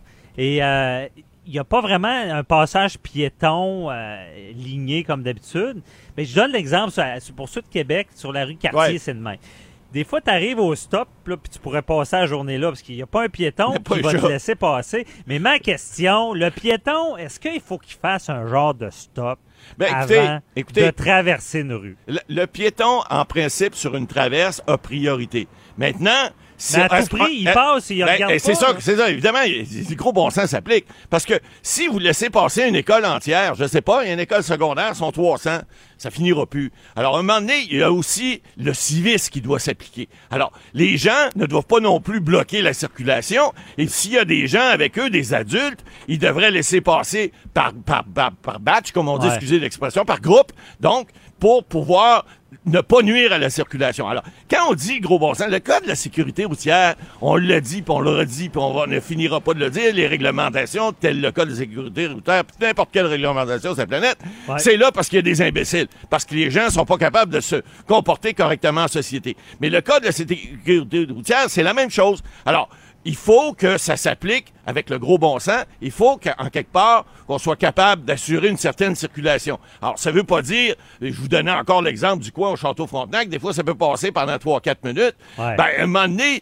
il y a, y a- y a- il y a un, un- un circuit naturel qui se fait. Les gens arrêtent de façon naturelle, puis ils disent, ben oui, il faut que le trafic passe, il les laisse passer. Si je comprends a- Il n'y a bien- pas de lumière, il n'y a pas de signal. OK. Parce que oui, euh, vous avez raison, M. Boily. Tu sais, le- le- tout ce qui est code de la route, là, est supervisé par deux, euh, deux, deux maximes suprêmes, ce qui est la sécurité et le civisme. N'importe quelle règle doit s'appliquer avec sécurité et civisme. On rappelle ça aux auditeurs, aux gens. Mais si je comprends bien, le piéton, dans ce code-là de la sécurité routière, n'a pas l'obligation de s'arrêter. Si le véhicule est au stop, lui, il doit pas faire un stop en tant que piéton. Non, c'est-à-dire que Ok. il doit pas, mais en fait, il peut pas arriver d'une intersection. Par exemple, le coureur, celui qui Ouais. court. Bon, il arrive à l'intersection puis il continue à courir. Non, il doit s'arrêter. Il doit vérifier gauche-droite. Est-ce que j'ai une priorité? Oui. Là, j'y vais. Donc, mais il n'y a pas une priorité s'il ne regarde pas puis s'il n'arrête pas. Il y a une forme d'arrêt. Si, si, s'il traverse sans regarder, c'est un danger public, puis ça, c'est pas Ben, c'est ça. on disait tantôt l'homme heureux là. Ouais. Et là, les cyclistes. Les cyclistes, Ah, ben là. est-ce qu'ils doivent respecter Les tous les stops, tous les lumières, Oui, tous les signes de, de- de la Ce circulation? que les gens ne savent pas souvent, c'est que les cyclistes là, sont non seulement euh, euh, euh, sont obligés de respecter le code de la sécurité routière, mais s'ils ne le respectent pas, il y a des amendes pour les cyclistes qui sont beaucoup plus salées que Ouais. pour les piétons. Puis il n'y a pas juste ça. Il y a des points des mérites également. Les cyclistes, si vous avez un permis de conduire, vous n'en avez pas, c'est moins pire. Mais si vous avez un permis de conduire, là, vous pouvez le perdre. Pas parce que vous conduisez votre véhicule à moteur. Non, non. Ah, si vous êtes cycliste sur la route, puis vous faites pas votre stop, ben c'est trois points. Si vous passez une rouge, c'est la même chose. Si vous respectez pas un passage pour piétons, parce que le passage pour piétons, les cyclistes doivent le respecter également. Et souvent, on le voit là, dans des endroits, là, les pistes cyclables, là, les, les, les vélos, ça passe, vroom, à 20 km heure, 25, puis ils arrêtent pas. Alors, vous devez laisser le passage. Et ça, malheureusement, les- les- les- les- le code n'est pas respecté dans maintes endroits. Il y, a, il y a un truc qui est important, les piétons aussi. Lorsque vous êtes sur une route secondaire, une route qui n'a pas de trottoir, les gens, les cyclistes, vous, devez circuler sur le côté de la route, euh, euh, du même côté que vous circulez. Mais les piétons, c'est pas ça, c'est l'inverse. Le code dit que vous devez circuler à sens inverse sur la bordure, sur le, le- le- là où Ouais. le- le- le- l'asphalte termine. Et puis, que vous devez voir les véhicules en sens inverse. Alors ça, les gens ne le savent pas souvent. Des fois, on va en région, en campagne, les, les petits messieurs, les petites madames prennent leur petite marche le matin, puis sont sur le même côté que le- la circulation. C'est pas, c'est pas, non seulement c'est pas recommandé, mais c'est illégal. Vous ne devez pas faire ça. OK. Bon, je comprends bien. Euh, par contre, le cycliste doit aller dans le sens de la circulation. Oui, tout à fait. Puis Et- en file indienne, parce que ça, c'est un autre des gens heureux. Des fois, on voit ces Ouais. pistes là, puis là, ça s'en va. Les petits promeneurs du soir sont là, puis sont un à côté de l'autre, puis ça jase. puis- cycliste qui, bleu- qui brûle une rouge, qui brûle un stop, Oui. c'est pas légal, ça. Non, tout à fait. Ouais. Puis comme je, je répète, vous pouvez perdre des points des mérites à ce moment-là. Vous devez faire bien attention. Puis le code de la Ok. sécurité routière, c'est pas fait pour euh, mettre dans le garde-robe. Regardez-le de temps en temps, puis respectez-le surtout, puis respectez les piétons, puis les piétons, ben respectez les autres. En fait, si tout le monde se respecte, ça va bien aller dans la vie. euh, avec le respect, tout va bien. On, on appelle aux auditeurs, aux gens, à se respecter sur la route, au civisme. Euh, merci, Matt Boily. On se retrouve tout à l'heure pour les questions du public. Déclarez-vous solennellement de dire la vérité, toute la vérité et juste la vérité. De 9 à 11, Avocat à la barre. avec François-David Bernier. Toujours en direct de la Grande Allée. Il fait beau, il y a un petit vent frais. On est bien. On vous invite toujours à venir nous rencontrer, nous poser des questions. Euh, et en parlant de questions, il est encore temps, si vous voulez. 1-877-827-2346. Euh, Écrivez-nous. On veut vous entendre. On veut vous lire. Le Facebook est là aussi. Euh, avocat à la barre, on veut des vrais cas aussi. On veut, comme je dis, on veut vous entendre, on veut vous lire, on, on veut vous avoir en entrevue des fois. Si vous vivez des choses dans votre vie qui méritent d'en parler, parce que des fois, en en parlant, on peut aider d'autres personnes. Euh, on parle ce matin de cas de fraude sur les sites de rencontres. Euh, c'est assez euh, fréquent, malheureusement, euh, des fraudeurs qui se servent de l'amour, des émotions pour soutirer le bien de, de, de, de- personnes qui y croient. On veut croire à, l'amour, on veut rencontrer quelqu'un. Imaginez euh, des personnes mal intentionnées qui se servent de ça. Euh, C'est arrivé à Christiane Gagnon. Euh, je vais lui parler dans quelques instants. Mais moi, je vous dis, j'ai vu des dossiers assez gros, là, même allant jusqu'à euh, de faire venir des personnes de d'autres pays ici, euh, de croire que cette personne-là est sincère. Une fois que la personne débarque au pays, elle disparaît, la personne en question n'a plus de nouvelles. Et souvent, pour faire venir une personne, il faut comme l'endosser. Donc, euh, et l'aide sociale, si la personne a de l'aide sociale, peut se retourner contre celui qui, qui, dans le fond, garantissait la venue et réclamer de l'argent. J'ai vu des dossiers où est-ce qu'on parlait de beaucoup, beaucoup d'argent. Et on s'intéresse justement au dossier de Christiane Gagnon. Bonjour. Bonjour, Maître Bernier. Merci de- de- d'être avec nous, de, de parler de, de ce que vous avez vécu. Expliquez-nous un peu qu'est-ce qui s'est passé. Là. Ben moi, je veux juste dire que grâce à ma vigilance et l'information que vous communiquez, je me suis pas rendue à me faire frauder, mais j'étais vraiment dans l'engrenage. Euh, puis je m'aperçois avec le recul que c'était une organisation qui est très forte et que tous les pions ont été placés de façon stratégique le long du parcours. Fait je voulais juste, je suis contente que vous me donniez euh, la chance d'en parler parce que euh, c'est, ça aurait été très facile pour quelqu'un de se faire prendre, puis je veux pas que quelqu'un d'autre vive la même chose que moi. Alors c'est pour ça que j'ai, euh, je vous ai contacté hier avec le cas. Oui. Et pour vous, comment ça commence? Voulez, vous voulez trouver l'amour? Vous voulez rencontrer quelqu'un? Vous inscrivez sur Ben un site ça. de je me suis inscrite à un site de rencontre. Il y a eu un premier contact euh, sur le site. Après ça, euh, les, les étapes habituelles de OK, on s'échange. Là, dans notre cas, on s'échangeait sur Hang-Up. J'avais un numéro de cellulaire. Alors, c'était des textos, c'était des échanges. Euh, j'ai essayé d'être vigilante dans le sens que je, je savais euh, de ne pas attendre trop longtemps de parler à la personne, de pas attendre trop longtemps de voir la personne, euh, parler euh, quand euh, il y a eu un contact audio. J'avais un doute sur euh, la voix matchait pas la photo que j'avais, mais c'était quelqu'un qui se, qui se prétendait être belge, puis malheureusement, moi, mon expertise euh, des, des accents, le Des belge, accents. pas dans, dans, dans, dans mon dans mon répertoire.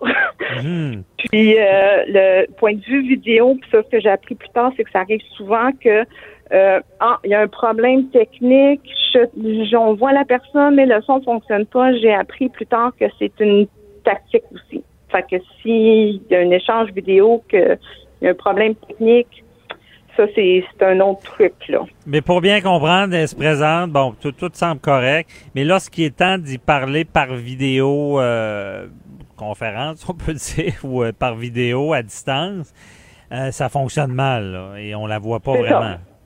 C'est ça. Fait que la volonté est là de dire oui, oui, je vais te skyper, pas de problème. Mais quand on arrive pour skyper, ben là, c'est comme j'ai vu quelqu'un qui était la même personne que la photo, mais il n'y avait pas de son, alors je pouvais pas valider que la voix, que les trois morceaux du puzzle euh, fitaient, là, la voix, le, le, Mhm. le vidéo et le. Et l'image, ouais. Ouais. OK. Donc, déjà là, on met en confiance sur des, des problèmes techniques et on- là, on continue à échanger, là, parce qu'on sent quand même en confiance. C'est ça. OK. Fait que là, moi, ça, la- l'aventure au complet a duré un trois. Euh, Madame euh, Gagnon, euh, on vous perd un peu. euh. Est-ce que vous m'entendez? oui, moi, je vous entends. OK, restez proche d'une fenêtre ou bougez pas. Que Pour pas que le signal coupe. Là, je vous entends bien, oui. Continuez, on a perdu le bout, là. Il, il vous en confiance, vous échangez, là, puis euh, comment ça se passe? Oui, OK. Donc, ça, l'aventure dure trois semaines. Euh, toujours une bonne raison pour pas se rencontrer. Finalement, le, on tombe dans le long week-end de la Saint-Jean. Euh, L'individu prétendait travailler à Gatineau, mais moi, je comprenais pas qu'il n'y avait pas de congé parce que je sais très bien que le 24, c'est un congé qui, se- qui se déplace pas. Alors, j'étais prête à descendre à Gatineau euh, de Montréal euh, la fin de semaine du 24. Et puis euh, là, c'est là que, que tout commence à, à débouler. Euh, puis euh, donc le 20, euh, jeudi le 20, euh, appelle euh, ma mère se meurt en France. Mais ça, je savais que la mère était malade en France. Alors, doit partir d'urgence. OK. Moi, je dis, ben, envoie-moi ton itinéraire. Comme ça, j'ai pas le temps de qu'on de- qu'on se communique avant que tu prennes l'avion. Au moins, je saurai. L'itinéraire que j'ai reçu, euh, print screen, pas de nom sur le billet. Alors, déjà là, ça aussi, je, là, je commençais à douter parce que je m'étais dit, bon, ben, je vais valider son identité parce que je vais avoir un itinéraire aérien d'un vol international. Fait que ça va confirmer. Mais est-ce qu'il vous demande de l'argent, euh, rendu là? Non, non. OK. Non. Fait que là, il part en urgence en France. Euh, là, le fin de la fin de semaine de Saint-Jean était très émotive pour moi parce que c'est du back and forth. Il est en France, sa mère, sa meurt. Oh mon Dieu, qu'est-ce qu'on va faire? Elle est opérée. Puis là, c'est comme, je je sais pas quoi faire. Euh, on le débrancher, il débranche pas, blablabla. Bla, bla. Fait que ça, c'est très émotif. Pas d'argent de demander. OK. Là, Mais vous, ça vous là- chamboule quand même. Vous êtes attaché euh, déjà à, ce par- à cette personne. Ben, c'est ça, je suis attachée. Fait que j'ai quand même un cœur, là. Je suis quand même un humain, là. Donc, là, euh, où est-ce que ça a complètement viré de bord, comme on dit en bon français? Euh, le lundi, mardi, 24-25, là, tout d'un coup, c'est je pourrais pas aller au chevet de ma mère parce que j'ai une déficience rénale. OK. Là, là, la fille, elle y croit plus, là. Ouais. Fait que là, tu- pousses, mais pouces égal. Fait que Ouais. déficience égale. Fait que là, moi, je suis une fille quand même assez analytique. Alors, j'ai dit, bon, ben, parfait, ta mère n'est pas débranchée. Peut-être que tu vas pouvoir avoir un don d'organe. Euh, puis là, mais c'est là que j'ai commencé à beaucoup pousser sur des preuves, disant, OK, à quel hôpital que tu es, Google Share sur ton téléphone pour que je sache où tu es. Parce que 90% de moi disait c'est pas vrai, mais en même temps, si c'est vrai, je veux dire, ça peut arriver des bad Non, dans mais c'est ça, vous, en, vous enquêtez. Mais moi, est-ce qu'il vous a demandé de l'argent? Non, parce que quand j'ai quand il y avait pas ça- comme huit heures après que j'ai demandé le Google Share et le, le nom de l'hôpital, que j'avais rien, que c'était des choses qui prenaient deux secondes, là, moi j'ai collé la chatte, je dit, gars, là, là, ça ressemble pas mal à demander Mais là, c'est quand, c'est quand le poteau rose pour vous, là, que vous dites non, ça, c'est de la fraude, là? C'est quand ça arrive, ça? Ça arrive pas mal quand il veut pas me donner les preuves que je veux pour valider que son histoire à, à Cabratabrante n'est pas vraie. OK. Donc, vous, vous avez été chanceuse à quelque part. euh, on, on- on sent qu'ils mettaient cette table-là pour. euh, souvent, c'est ce qu'ils veulent, l'argent. Mais vous avez réagi à, à temps et là, vous avez coupé tout lien avec lui, là. Oui, j'ai coupé tout lien, mais l'histoire n'est pas finie parce que j'ai eu un beau téléphone d'adieu le mercredi 26 disant bon, comme j'ai pas eu mes traitements, j'ai pas eu d'argent, moi je donnais des solutions pour trouver de l'argent, appelle tes amis, et moi comme je disais au bureau, comme il y a pas personne qui va me laisser mourir si j'ai pas d'argent pour payer mon traitement là, tu sais, c'est comme il- oh. fait que là moi j'essayais de trouver des solutions, donner des, des idées. Puis là, le mercredi 26, j'ai eu un beau téléphone d'adieu disant je vais aller mourir chez ma mère. Et puis ma mère elle est décédée, j'ai plus rien, j'ai pas d'argent, je peux pas rester à l'hôpital, je vais aller Il mourir chez ma mère. Mais Madame Gagné, il nous reste vraiment, il nous reste peu de temps. J'ai une question à vous poser. Qu'est-ce qui vous a plus le déçu, déçu? Parce que vous étiez en, en quelque sorte en amour avec lui? Est-ce que c'est décevant de se rendre compte qu'on s'est fait berner? Non, mais là, le bout important, c'est que j'ai reçu un email d'un notaire hier pour me prouver que c'était vrai. Et là, elle est la fraude parce que c'est là qu'on me demande de contacter le notaire pour avoir l'héritage. OK. C'est là que j'ai vu. C'est là Mais, que euh, j'ai vu que c'était un réseau très dangereux. Puis, si j'aurais peut-être pu croire à l'histoire, c'est sûr que là, c'est bon, c'est vrai, tu vois, c'est tu as de la vraie amour parce que il m'a mis sur Mhm. son testament. Enfin, je veux dire, on peut-tu prouver plus l'amour que ça? On, on voit très bien le stratagème. Euh, félicitations, Christiane Gagnon, pour avoir réagi. Donc, euh, l'exemple, le- le- le- votre témoignage pourra peut-être aider des gens. Soyez vigilants. Faites des vérifications. Merci beaucoup là, et bonne journée. Avocat à la barre. Alors, je procède à la lecture du verdict. Avec François-David Bernier. Les meilleures plaidoiries que vous entendrez. Cube Radio. Une action collective euh, autorisée contre les contraceptifs oraux Yasmine. C'est Bayer, la grosse entreprise. Euh, L'aspirine, euh, qui est plus peut-être plus inoffensive. Euh, on, on se rend compte dans cette action collective-là qu'il y a des produits qui seraient dangereux, qui causent des maladies euh, assez graves. Et euh, une action collective, évidemment, ça sera pas facile parce que, bon, Bayer nie tout. Euh, on, on se rend- dans ce genre de cause-là, il faut vraiment faire le lien entre le produit puis les maladies. C'est pas toujours évident. On, suivra ça, mais il en reste pas moins que ça crée une, une forme de crise chez l'entreprise. Je ne sais pas comment ces grosses entreprises-là gèrent ça. Et ce qui frappe les gens, on l'a dit dans les médias, on le rappelle, c'est que Bayer ne retire pas le produit pour autant. Retire pas le produit. Bon, mon petit côté euh, juridique dit ben ils veulent pas faire d'admission. Qu'est-ce qui arrive si tu retires le produit? Ben est-ce que tu admets qu'il y a un problème? Mais de l'autre côté, est-ce qu'ils se conduisent euh, Est-ce qu'ils sont responsables? S'il y a le moindre doute, peut-être qu'ils devraient être euh, diligents et retirer le produit en attendant que ça soit vérifié. Mais c'est complexe. Je suis avec euh, euh, Richard Thibault euh, de, de RTCOM pour les gestions de crise. Euh, bonjour Richard. Salut François, comment ça va ce matin?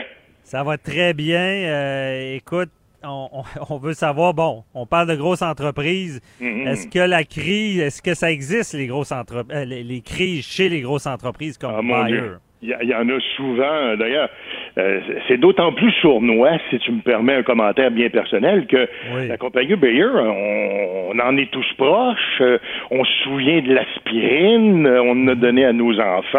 euh, alors, c'est une compagnie qu'on estime euh, totalement inoffensive. Euh, puis, euh, on a l'impression que ça fait partie de notre vie, ce qui est pas surprenant. La compagnie est quand même pas, euh, date pas de jeudi passé, ça a été fondé, ça, en 1863. Alors, on a Ah, ouais, un peu l'impression que ça a toujours été là, que c'est une une compagnie de confiance, tu dis, si une compagnie est capable de durer aussi longtemps, c'est parce qu'il doit y avoir Ben des bonnes raisons. Seulement Mais, le euh, mot aspirine, tu sais, je veux dire, c'est Ben tellement voilà. dans notre langage, ouais. Ben voilà, tu te dis, gars, c'est inoffensif, c'est une bonne compagnie et tout le reste. Mais euh, honnêtement, je pense qu'on n'aura pas d'étoile à mettre sur le bulletin ce matin sur la façon dont l'entreprise euh, gérait cette crise-là de Yaz et Yasmine dont tu parles. Parce que, rappelle-toi, comme on disait, comme on dit souvent, euh, l'objectif de la gestion de crise, c'est pas d'aider les gens à s'en sortir quand ils sont mis les deux pieds dans la gadoue. L'idée, c'est de les empêcher de les mettre. Donc, il faut falloir être capable d'anticiper ces risques. Et dans le cas du, euh, du contraceptif, il y a sûrement des risques qui sont reliés à ça. J'imagine qu'on a dû les identifier parce qu'on sait que le processus d'accréditation des médicaments est assez compliqué. C'est euh, par Santé Canada que ça se fait. Il y a différentes normes, il y a différentes conditions à remplir.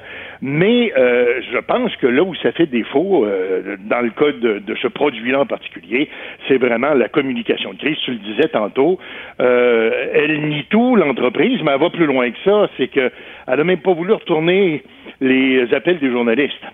Alors, euh, comme on le disait la semaine passée, moi, ça, je pense que c'est un cas d'avocat qui dit, hey, surtout, tu dis rien aux journalistes, va pas admettre rien, tu ne parles pas. Et on réalise encore une fois que tu ne peux pas faire ça dans le monde dans lequel on vit. Il- les journalistes, tu ne peux pas les ignorer. Il faut que tu sois là parce que si tu es pas là pour répondre à leurs questions, les journalistes vont aller ailleurs, puis ce qu'on va publier, ça fera peut-être même pas ton affaire. Alors, on, on voit que c'est un peu ça qui s'est passé.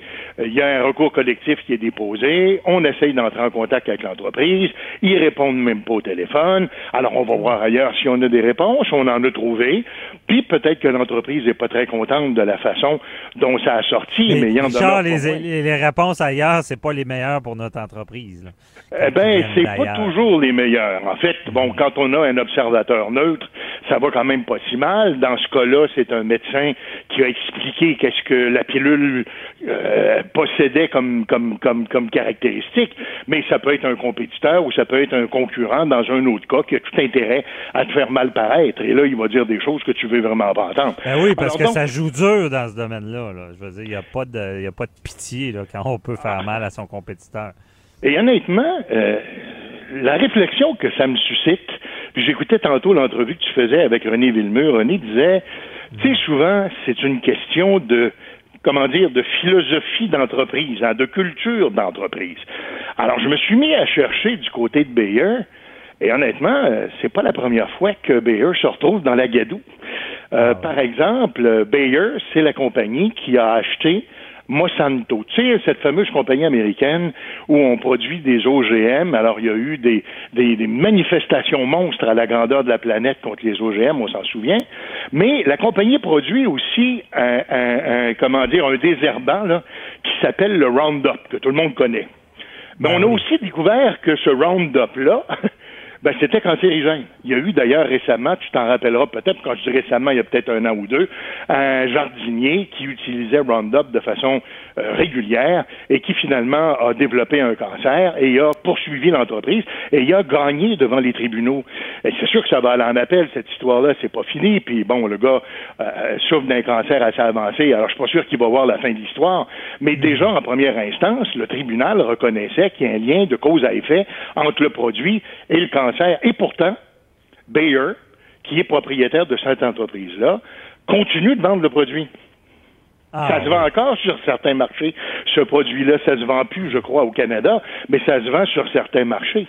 Alors, ça a provoqué une telle levée de boucliers, cette décision-là de Bayer de se porter acquéreur de Monsanto à cause de tout ça, que finalement, euh, ce sont les actionnaires de Bayer qui ont euh, désavoué la direction de l'entreprise à telle enseigne, puis euh, ça a eu des conséquences économiques, on le devine, tellement que l'action a baissé et Monsanto a été obligé de supprimer 12 000 postes. Alors, tu sais, on- on- non seulement on a pris une mauvaise décision, mais on a continué à prétendre qu'il n'y avait pas de problème avec notre produit, avec comme résultat que ça a provoqué non seulement une crise qui n'a pas été gérée, parce que là, euh, puis j'y reviendrai tantôt, le conseil d'administration a décidé de, de parler d'intendance, puis de, de, de, comment dire, parler de gouvernance de l'entreprise. Mais honnêtement, je commence à me demander si c'est pas une question de culture d'entreprise chez Bayer que de gérer ces Comme René la, Villemur disait, ouais, bien, à, à la voix comme je te pousse, tu sais, je veux dire, dans le fond. On Mais, porte Richard- pas vraiment attention, puis bon. Je te donne le dossier, là. Je te donne le dossier. Gère ça, OK? Gère Parfait. cette crise-là. Euh, Qu'est-ce que tu fais? Tu retires le produit ou pas? Je relève ton défi, mon ami. Tu vas voir qu'il y a une solution à ça. Il y a même Oh. un exemple très célèbre. Pas besoin d'aller bien loin. Bayer a des compétiteurs hein, dans les produits pharmaceutiques, entre Ah autres la compagnie Johnson? Johnson Johnson. Ah, ben oui. Ah, Ben tu oui. venir avec le dossier, tu avec le dossier de Tylenol. Euh, pour Oui. les gens qui nous écoutent, qui sont pas au courant, ben, faut se rappeler, on est en 82. Tout à coup, il y a une mère de famille, son bébé est malade, euh, euh, décide d'aller à la pharmacie chercher du Tylenol. Elle-même, elle a un terrible mal de tête, va se procurer les, les- les- le médicament. Et on sait qu'à l'époque, c'était deux coquilles qui s'emboîtaient une dans l'autre. Alors, euh, quelqu'un pouvait, à la limite, ouvrir un pot puis remplacer la médication par autre chose. Et ce qui s'est passé à ce moment-là, c'est qu'il y a eu un malfaisant, qu'on n'a jamais vraiment retrouvé d'ailleurs, euh, qui, euh, finalement, probablement pour euh, obtenir de l'argent de l'entreprise ou autrement, je ne veux pas prêter d'intention, mais bon, ça n'a pas été prouvé, mais chose certaine, a remplacé donc le médicament par du cyanure. Ah Et oui, la dame, vrai, ouais. la dame en est morte. Et il y en a eu plusieurs cas de cette nature-là qui sont euh, manifestés dans la région de Chicago, à telle enseigne que, puis cela, j'arrive directement à, à ta décision, non seulement Johnson Johnson a décidé de retirer tous les flacons de Tylenol des tablettes des pharmacies, mais s'est même servi de cette crise-là qu'il a eu à gérer pour, euh, comment dire, modifier la façon dont on emballe maintenant les produits. On sait que maintenant, Mettre les aujourd'hui... seaux, les fameux seaux de sécurité. Voilà, tout à fait. Alors, non seulement on a bien géré la crise, mais on s'en est même servi pour se donner une position nettement avantageuse par rapport à l'ensemble de la compétition, à telle enseigne qu'aujourd'hui, ces fameux sauts de sécurité dont tu parles, on les retrouve sur à peu près tout ce qu'on achète maintenant. Ben, c'est- très, très bon exemple. Donc, on peut dire que Tinella a géré la crise et euh, c'est vrai que c'est un bon exemple. On s'en sert souvent, moi, quand quelqu'un euh, va mal, puis souvent, moi, j'appelle ça un, un mal pour un bien. Là, ben, c'est Voilà. ça. Je pense que Tinella l'a- prouvé. Donc, euh, bon, sûr on comprend que, euh, bien, ils retirent et ils, ils tournent ça à leur avantage, ce qu'ils n'ont pas ben fait. voilà. Deuxième Voilà. chose, euh, est-ce que, Richard, on parle aux médias? Ben, je, je connais déjà la réponse. Mais c'est clair qu'on va pas se cacher, tu t'imagines? Je te donne un autre exemple. Je te montrer jusqu'à quelle, dans quelle mesure je suis prêt à relever ton défi ce matin. Je vais te donner un autre exemple dans un secteur connexe, celui de l'alimentation. Te rappelles-tu la fameuse crise de Maple Leaf? Non. Alors, à un moment donné, il y a trois ou quatre ou cinq ans, le- la mémoire me fait défaut, mais Maple Leaf s'est retrouvé avec un ah oui, le jambon. Ouais. Voilà, le jambon qui a été contaminé dans le processus de transformation parce Mhm. que les équipements étaient sales. Ben, je te rappelle que la journée où la nouvelle est sortie dans les médias, on a sorti le président de l'entreprise de sa partie de golf, en fait, c'est l'allure qu'il avait, pour le mettre en avant des projecteurs, en avant des caméras, pour lui dire, tu vas non seulement expliquer qu'on assume toute la responsabilité de cette histoire-là, tu sais, il y a le- tu sais, je comprends qu'un avocat va dire, tu, tu l'avoues pas, mais d'un autre côté, regarde, j'ai mangé ton jambon, puis je suis mort après, là. Regarde, il y a un lien Ouais. de cause à effet évident, là. Je peux pas nier ça, là. Alors donc, je ne veux pas euh, qu'il y ait d'autres conséquences malheureuses à ça.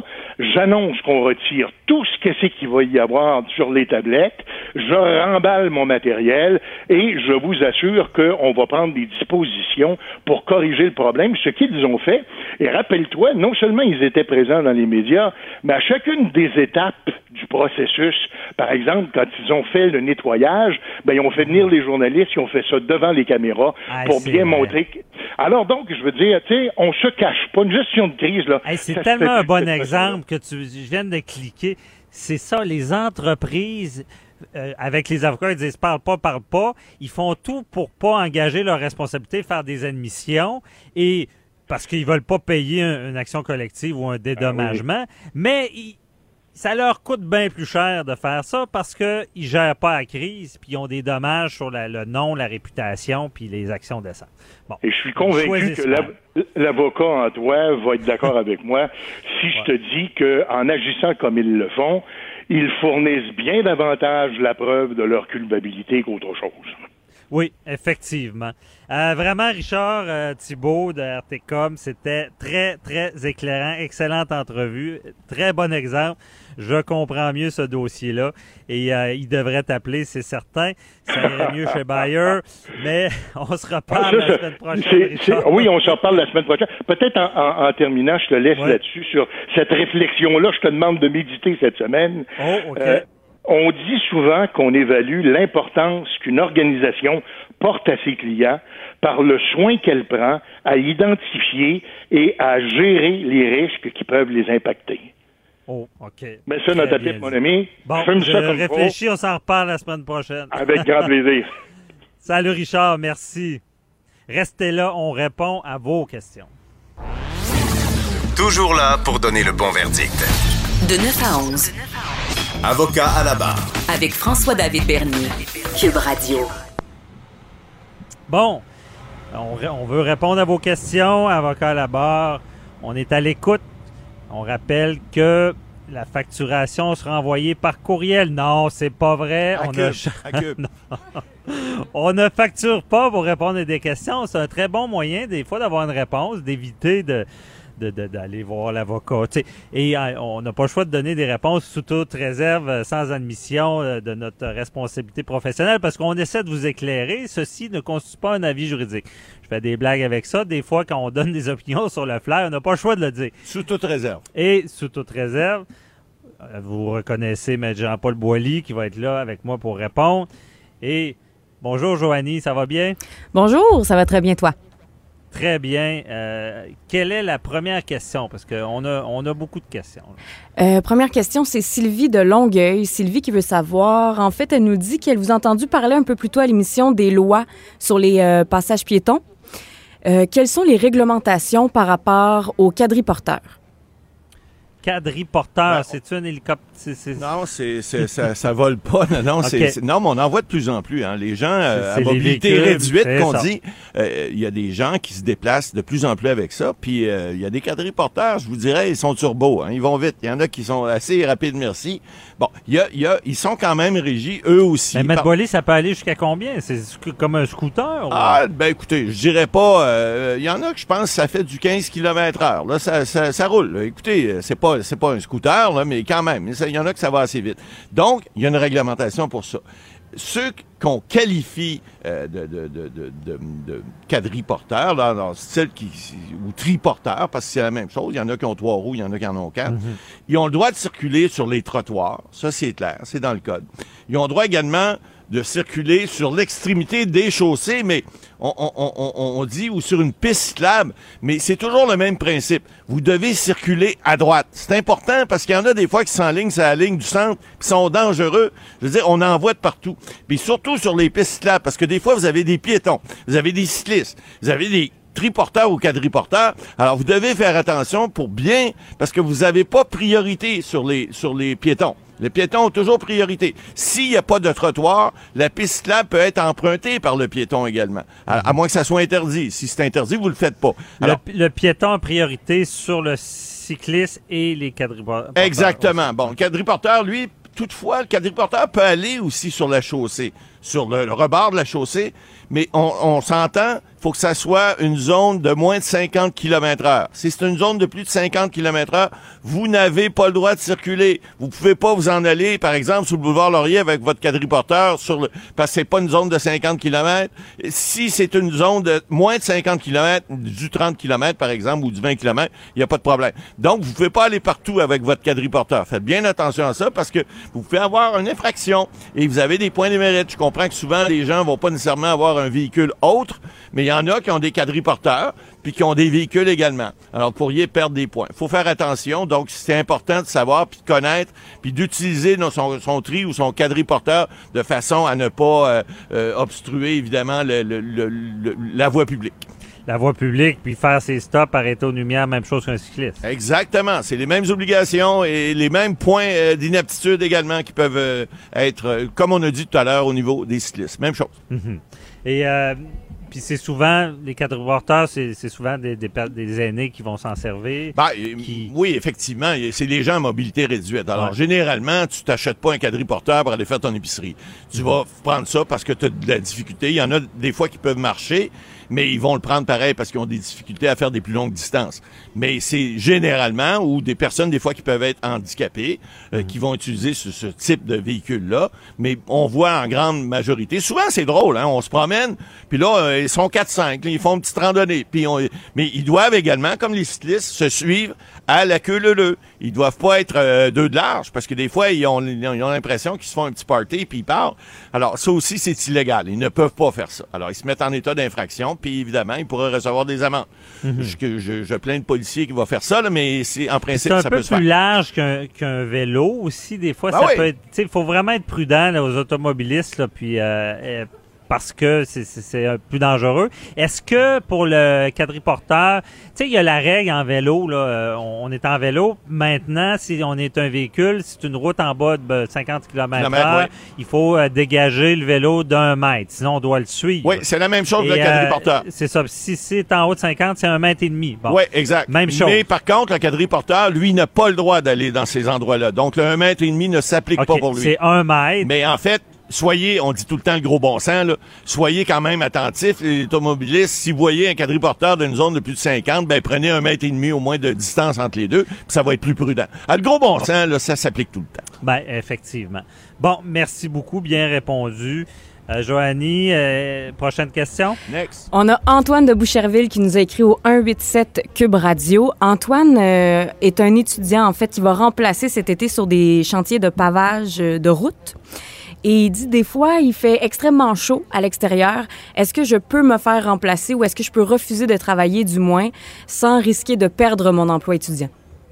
Ah, ben écoute, c'est une bonne question parce que, évidemment, quand il fait chaud, des fois, il y a, il y a des, il y a- il y a du travail. Des fois, nous, on est bien ici, on est bien installé, une belle tente, tout va bien, il y a un petit vent.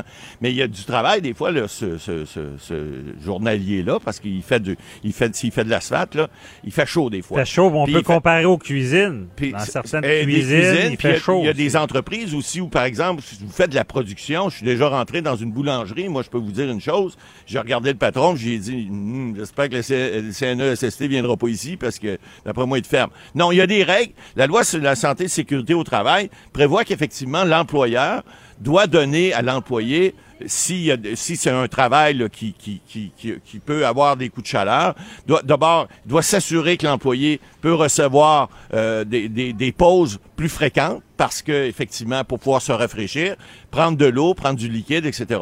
Donc, il y a une obligation de l'employeur de, de s'assurer que l'employé euh, va pouvoir travailler dans des conditions qui vont être meilleures que juste euh, comme dans le temps, là, au pic pas appel, puis à grosse chaleur, puis aux travaux forcés avec les chaînes d'un pied. Là. Ça, c'est pas c'est pas idéal. Puis évidemment, lui, ben, il est étudiant, je comprends qu'il veut pas perdre son emploi, mais il doit lui aussi s'assurer que les conditions sont optimales. Il sent son corps. Alors, c'est à lui aussi de dire à l'employeur, euh, Monsieur le patron, j'ai besoin d'une pause parce qu'il fait chaud ou j'ai besoin de m'hydrater parce qu'il fait chaud. Alors, l'employeur a une obligation, puis l'employé en a une aussi, parce que l'employeur peut pas nécessairement savoir à la minute près que l'employé euh, trop chaud ou que c'est trop. Vous devez vous sentir. On, est- on dit tout le temps, écoute ton corps. Pas besoin d'être avocat pour écouter son corps, là, mais il faut quand même comprendre que il y a des situations où c'est l'employé qui doit savoir. C'est à lui de voir sa limite. C'est à lui de voir. Donnez un exemple. Les marathoniens, ils courent pas tous en 2,24, en 42 km. là. Il y en a qui vont le faire en 3 heures, d'autres en 3 heures et demie, d'autres qui vont courir plus vite. Ils ont tout chaud, c'est sûr, euh, mais ils vont s'hydrater en fonction de- du besoin de leur corps. Alors, c'est eux qui savent. Mais évidemment, l'employeur a une obligation aussi. Si l'employé dit à l'employeur, écoute, j'ai besoin d'une pause, j'ai chaud, puis que l'employeur dit non, ben, théoriquement, on parle en droit, ou des avocats, on est le droit de parler en droit, nous autres, là. théoriquement, il y aurait un recours contre l'employeur pour dire, écoute, t'as pas respecté ma, ma, ma liberté, moi, de pouvoir bénéficier de quelque chose au moment où je, moi, j'estime que j'avais trop chaud, j'estime que je voulais m'hydrater, ben, tu vas en payer les conséquences. Ben là, en espérant. Évidemment, il y a toujours une présomption. Si, par exemple, le- l'étudiant en question, parce que c'était ça ta question, Joanie, il veut pas perdre sa job, si l'étudiant a peur de perdre sa job, ben c'est évident, dans un contexte, à un moment donné, on dit toujours aux gens, écoutez, là, si c'est dangereux pour votre vie, votre employeur pas assez intelligent pour vous comprendre, ben excusez-moi, allez travailler ailleurs. Il y a plein d'emplois au Québec, il y en a bien des jobs. Mais effectivement, il y a des cas où euh, les gens veulent pas perdre, ils veulent pas déplaire d'abord, ils veulent pas perdre le- leur emploi non plus, ça peut être plus lucratif. Je connais pas le salaire de l'étudiant, mais si il y a un bon salaire, il veut pas le perdre. Puis on sait que des fois, dans un nouvel emploi, c'est un peu comme un entraînement. Hein? Ferez pas 100 longueurs de piscine la première journée que vous allez euh, commencer à, à prendre des cours de natation. Vous allez en faire deux, peut-être trois. Puis peut-être à la fin, vous allez en faire 100. Alors, le travail, c'est la même chose. Il faut s'habituer au départ à des conditions de travail qui sont pas toujours évidentes. J'ai posé de la tourbe, moi, quand j'étais lorsque j'étais plus jeune. Et puis, je peux vous dire qu'après la première journée, j'avais plus, je- ça me tentait plus. J'étais brûlé, j'étais raqué de partout. Puis finalement, au bout de quelques semaines, ben, on commence à être entraîné, on est habitué. Alors, faut écouter son corps, puis euh, faut pas nécessairement écouter son avocat, mais faut comprendre qu'on a des droits, puis il faut ça. exiger des pauses, il faut prendre de l'eau. Il n'y a pas, il y a pas de, de, de règles établies. euh, il fait chaud, deux heures, une pause, deux heures, une pause. C'est-à-dire que la règle, ce que, ce que le- la loi dit, c'est que euh, l'obligation de l'employeur, c'est d'être à l'écoute de l'employé et de lui donner de lui donner la possibilité. C'est large, évidemment, Ouais. c'est pas écrit deux heures une pause, une heure une pause. Mais en général, c'est effectivement ça. C'est une heure une pause et une autre heure une pause. Alors, si on considère, c'est pas écrit dans la loi après tant de degrés, c'est on parle de raisonnable. Évidemment, c'est toujours la notion qu'un juge aurait appliqué. C'est quoi raisonnable dans certaines circonstances? Ça peut être raisonnable. Et le froid est pareil. Hein. C'est pour le chaud, ça s'applique pour le froid. Là. C'est yin and yang. là. Alors, les deux sont pareils. S'il y a des situations où la température fait en sorte que votre travail peut être affecté, puis votre votre votre corps peut être affecté, ben vous pouvez demander des pauses ou demander d'être hydraté ou d'être réchauffé dans le cas où il ferait froid. OK. Mais euh, il faut laisser des traces aussi. Dans ce genre de dossier-là, ce que je vois, bon, on parle de, de- de- s'il y a un litige avec l'employeur, ce qui Exact. risque d'arriver, c'est où je te l'avais permis, tu l'as pas pris. Puis Exact. Donc, pour répondre à la question, si l'employeur semble pas vouloir donner des pauses, je pense qu'il faut envoyer un petit courriel disant, tu sais, je vous demande, Ben, de- vu la température, vu, tu sais, il faut On- laisser on des dit, traces. on dit tout le temps, c'est comme en amour, protégez-vous. Alors, faites des, Ouais. faites, faites des écrits, parce que les écrits restent, hein, les paroles passent. Puis vous envoyez un texto à l'employeur, ou vous envoyez un petit email. Et puis si à ce moment-là, il n'y a pas de réponse positive, ben si jamais il vous arrive quelque chose, vous aurez au moins un début de preuve, on appelle ça un début de preuve, qui va démontrer que vous avez fait des demandes, vous avez fait des démarches, puis qu'effectivement, l'employeur a refusé. Puis si jamais vous êtes congédié, ben, il pourrait all- alléguer, en, en bout de ligne, pourrait alléguer, vous avez été congédié pour d'autres raisons que, de, euh, par exemple, un manque de travail ou autrement. Mhm. Bien répondu. Euh, Joanie, prochaine question. Janie de Montréal, quelles sont les réelles conséquences du vol d'identité euh, pour monsieur, madame, tout le monde? À part payer mes dettes d'études, je vois pas vraiment ce qu'il pourrait faire sur mon cas. Bon, c'est bon, on se ramasse avec des étudiants matin, c'est le fun. Écoutez, euh, on en a parlé en long et en large. là. Vous en avez parlé même avec euh, votre ancien interlocuteur Richard Thibault. Là. Euh, le vol d'identité, là, ça a des conséquences, mais on peut pas savoir nécessairement euh, tout ce que ça a comme conséquence. Et ça peut, parce que là, euh, Janie, là, je comprends que tu es étudiante puis tu as juste des dettes, là, mais euh, ton numéro d'assurance sociale, euh, tes informations personnelles, ça peut servir pendant des années, ça. Ça peut vous suivre des années et des années.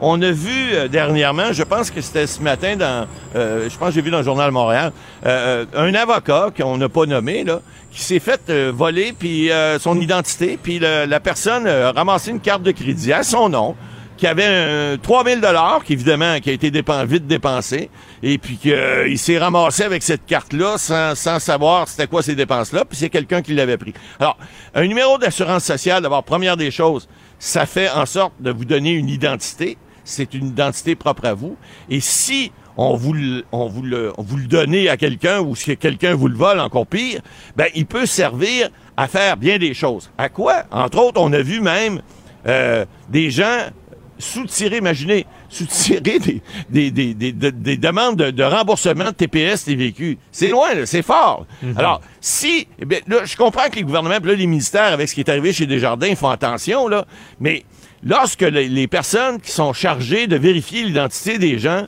euh, ne font pas nécessairement toutes les vérifications nécessaires pour euh, être en mesure d'être sûr qu'il s'agit bien de la bonne personne, euh, ben écoute, c'est- malheureux, mais ça risque de vous suivre là, toute votre vie. Alors, Mhm. c'est important de pas penser que le vol d'identité, c'est pas important. là. Il faut que vous pensiez que euh, protéger votre identité, puis si c'est pas le cas, je comprends qu'il y a des mesures qui sont prises, mais faites attention, puis faites surtout pas euh, de, de, de, de, de démarche euh, de répondre à des gens que vous connaissez pas Ben oui. ou à des organismes qui sont plus ou moins douteux là, parce que vous allez vous faire avoir. Puis moi, j'en ajoute, euh, je pensais que il y avait des nouvelles en lien avec les enfants qui se font prendre l'identité Ouais, aussi. ou des personnes décédées, mais des fois. Rappelez-vous même à, à la personne qui nous pose la question, qui est étudiant en ce moment, le futur s'en vient. Exact. Donc, un jour, je vous souhaite d'être euh, pro- prospère et d'avoir un bon crédit. Et c'est là qu'ils peuvent frapper. Et ça a été discuté avec les enfants aussi. Ils sont très patients et ils vont frapper quand ça va être possible. Exactement. Donc, c'est un peu, euh, oui, c'est un dommage. Euh, merci beaucoup, euh, Maître Boily. Euh, Avocat à la barre. Avec François-David Bernier. Des avocats qui jugent l'actualité tous les matins. Je suis avec Véronique Racine pour notre chronique Showbiz FEC Festival d'été. Euh, bonjour Véronique. Bonjour, toujours un plaisir euh, de vous retrouver pour qu'on puisse parler des beaux et des super spectacles du Festival d'été de Québec. Oui, puis moi je suis toujours curieux, puis tu as des petits extraits encore une fois aujourd'hui. J'ai hâte d'entendre ça. Et euh, on revient sur ce qui s'est passé hier. Ouais, grosse soirée hier. euh, Les plaines d'Abraham qui appartenaient définitivement à Éric Lapointe. Mhm. Euh, il s'est payé la traite là, pour le Festival d'été de Québec. 2h30, près de 3 heures même là, de show, là, disons entre 2h30 et 3 heures. Euh, Puis ça a été une entrée fracassante, une entrée très remarquée pour Éric Lapointe, qui est arrivé à moto, rien de moins, sur la scène du Festival d'été de Québec. Euh, il y a eu de la pyrotechnie aussi durant le spectacle. T'as-tu un Harley? Eh, bonne question, là. Écoute, euh, Je suis sûr que oui. Ouais. tu demanderas à ton frère, là, qui est euh, professionnel, euh, qui est mécanicien. Je pense qu'il va avoir plus de réponses pour toi. Euh, 30 chansons au total, euh, des duos euh, inattendus avec une vingtaine d'artistes. Puis il y a des dizaines de milliers de fans aussi qui étaient au rendez-vous. D'ailleurs, à un moment donné, il s'est arrêté puis il a dit, waouh, les plaines sont pleines. Supposément que c'était plein Oh. à craquer. Et on a-tu exploité l'arrière de la scène aussi, comme certains gros shows? Mais je sais, Je sais pas, je hein. sais pas s'ils l'ont exploité, Mais mais, il y avait je monde. sais qu'il y a toujours du monde maintenant là, de Ouais. ce côté-là, ce qu'on faisait pas auparavant. Auparavant, Mhm. c'était une section qui était fermée, mais maintenant, les gens ont accès. Euh, D'ailleurs, il y en a qui s'en vont pique-niquer là, avant euh, les spectacles au festival d'été. Euh, C'est maintenant, disons, une façon d'être présent sur les plaines, Ouais. d'assister au show sans nécessairement voir ce qui se passe sur scène. C'est ça, au moins d'entendre. euh. Tout à fait. Mhm. C'était la 11e euh, présence au Festival d'été de Québec pour Éric Lapointe. Euh, puis on a vu défiler, là, écoute, une longue, presque interminable file d'amis.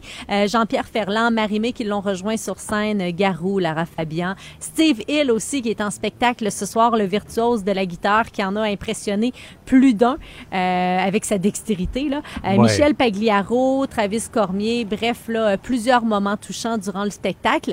Mais le plus touchant, c'est quand Louis Bellavance est débarqué sur la scène pour lui remettre le prix miroir euh, de la renommée du FEC. Ça, c'est des prix qui ont déjà eu par le passé euh, Gilles Vigneault, Patrick Bruel, Jane Birkin.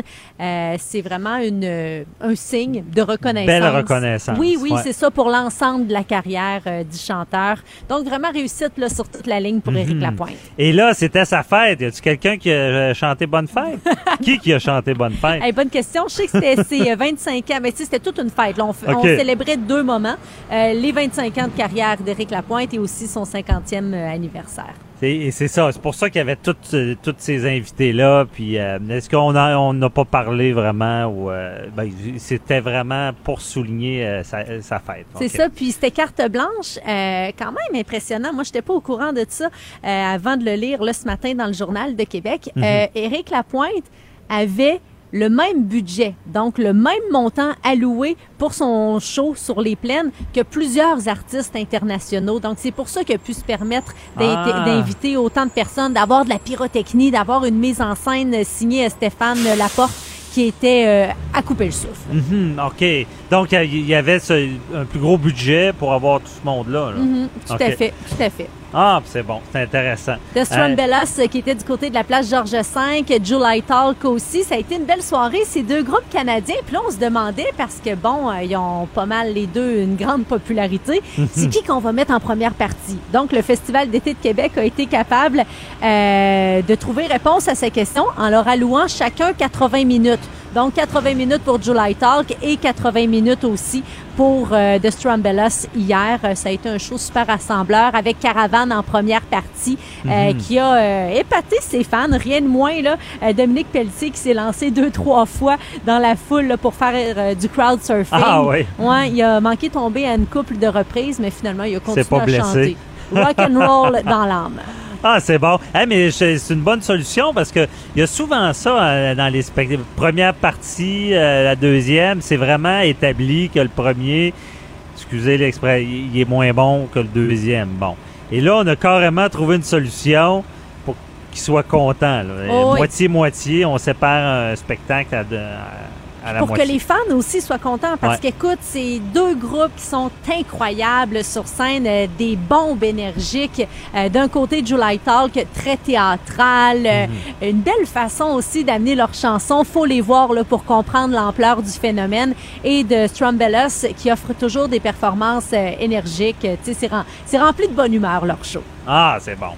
Après ça, ensuite, il y avait a une autre scène. oui? Ben ouais, il y avait Place Diouville aussi où ça a été euh, une belle soirée. Hier, là, ça a été une réussite euh, incroyable. C'était un beau mardi, là, un peu partout euh, pour le Festival d'été de Québec. Mhm. Ce soir, maintenant, Oui, ce soir. mercredi 10 juillet, euh, les plaines qui seront en mode électro. C'est à 22h20 que la tête d'affiche sera sur la scène des plaines. C'est Kaigo qu'on attend. C'est un DJ, un producteur norvégien.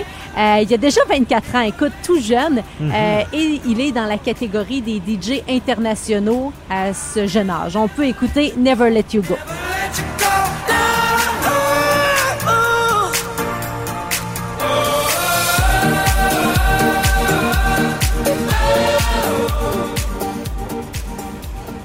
Euh, c'est l'un des DJ les plus écoutés du moment, les plus convoités. Euh, il est derrière, entre autres, des remixes de U2, Selena Gomez, Whitney Houston, Marvin Gaye. Puis d'ailleurs, peut-être que tu l'avais vu euh, aux Jeux olympiques de Rio. Il avait fait partie là, de la cérémonie euh, de clôture euh, des Jeux olympiques. Euh, donc, collaboration là, avec plusieurs chanteurs, entre autres euh, le, musicien britannique John Newman, qu'on connaît pour la chanson euh, Love Me Again. C'est vraiment attendu ce soir euh, sur les pleines soirées électro. C'est sûr que ça va Ah, danser. ouais. ah c'est bon. C'est un gros nom là, de, de Oui. l'électro.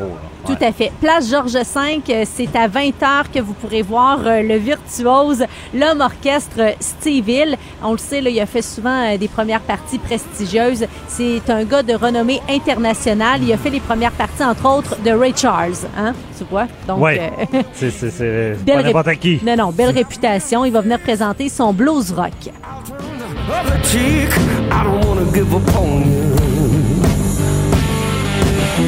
Matter what you do, but with the way you make me feel. La chanson Go On. Et euh, bon, en plus de chanter de la guitare, écoute, comme si c'était pas assez parce qu'il est incroyable. Il le fait d'une façon euh, qui est bien à lui, euh, une façon qui est reconnue de façon internationale. Et il va jouer de l'harmonica, des percussions aussi durant la soirée. Le gars, écoute, c'est une bête de scène. Là. Euh, vous allez pas. Ah, ouais, ouais, il est incroyable. Il, il, euh, il va être ce soir à 20h à la place Georges V. Tu as une, une voix, une méchante belle voix. Là. Oh oui, il y a tout pour lui. C'est un gars de Trois-Rivières. Trois-Rivières, Ouais, ouais. C'est un, petit euh, Québécois. OK, ben c'est ça. Moi, j'avais pas compris ça. Le Steve Hill, ça fait euh, très un peu anglophone. là. Oh, oui. OK. Bon, ben c'est- encore mieux dans ce temps-là. Quand c'est des petits gars de chez nous. La suite qui va être succulente, 21h20, c'est Buddy Guy. Écoute, quel homme, c'est My Man. Là. 20, euh, c'est un homme de 82 ans qui attire les foules encore. Il a été vénéré par les Stones, Eric Clapton, Jeff Beck. C'est une figure euh, légendaire du blues. 86 proof. Whiskey pussy. Like the 101. C'est le genre de chanson qu'on écoute avec un bon cigare, euh, un alcool fort, ou bien ce soir à la plage Georges V avec une bonne bière en canette. Hein? Ben oui, du bon blues, mais un peu euh, moderne. C'est vraiment euh, un, un style particulier de blues. Booty Guy. Mhm. Euh, Place Diouville, 21h10, c'est Philippe Branch euh, qu'on connaît entre autres pour La fin du monde.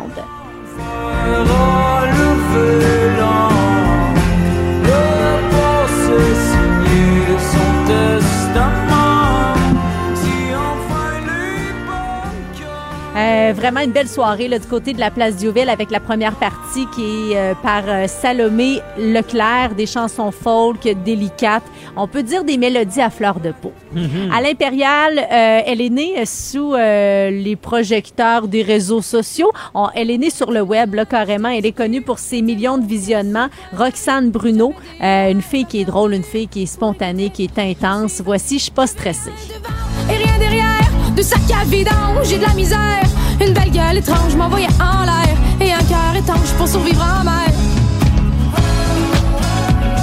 Jeune auteur, compositrice, interprète, c'est à 21h10 euh, à l'Impérial de Québec son spectacle. Pas stressé. Ah, ça, c'est une belle chanson. Hein? J'ai une entrevue avec elle là, tout à l'heure euh, qui va être euh, diffusée dans l'émission dans le retour de Rosemée Automne Témorin. Puis je vais Oh. lui demander, tu sais, ta chanson, c'est Je suis pas stressée, mais il y a sans doute des trucs qui te stressent dans la vie. Donc, on va euh, analyser son niveau de stress de 1 à 10 selon les J'ai une scénarios. question là. pour elle. c'est quoi son meilleur truc là, pour pas être stressé, justement? Bon, bon, Ça peut aider, aider bien du bon. Inspire, expire, moment présent. Oh, wow! Super. Je- eh, OK. Oh, et là, euh, le Journal de Québec, c'est fini pour le. Bon, pour ce qui est ce, ce masque, comme on dit. ça va être très bon. Et le Journal de Québec, il y a une belle couverture du FEC. Là. Ah, faut absolument que tu ailles faire ton tour. Euh, tout le monde doit passer par là. Euh, c'est incroyable tous les articles qui sortent sur euh, le Festival d'été de Québec dans euh, la section FEC du Journal de Québec. Euh, Il y a des anecdotes, il y a des vidéos qui sont super drôles et euh, mention spéciale à Michael Labranche qui s'est déguisé en Chad Kroger pour aller euh, sur les plaines pour le spectacle de Slipknot. Puis on sait que bon, Slipknot a ridiculisé à plusieurs reprises le chanteur de Nickelback. Et là, l'équipe du journal a offert la chance aux fans de Slipknot d'entarter Chad Kroger, donc notre collègue Michael Labranche. Euh, c'est vraiment super drôle d'aller faire un tour euh, sur euh, le site du Journal de Québec dans la section FEC. On voit aussi des textes sur le batteur de Slipknot qui a vraiment apprécié son passage à Québec. Il est arrivé... quelques jours, quelques heures avant le spectacle du groupe. Euh, il est allé, entre autres, euh, voir le spectacle de Leonard Skinner et celui de 21 Pilots. Il s'est promené dans la Ah, ville. on aime ça. Ah, il a on aime aimé. ça des artistes comme ça. Il a vraiment aimé son passage au fait. Cube Radio.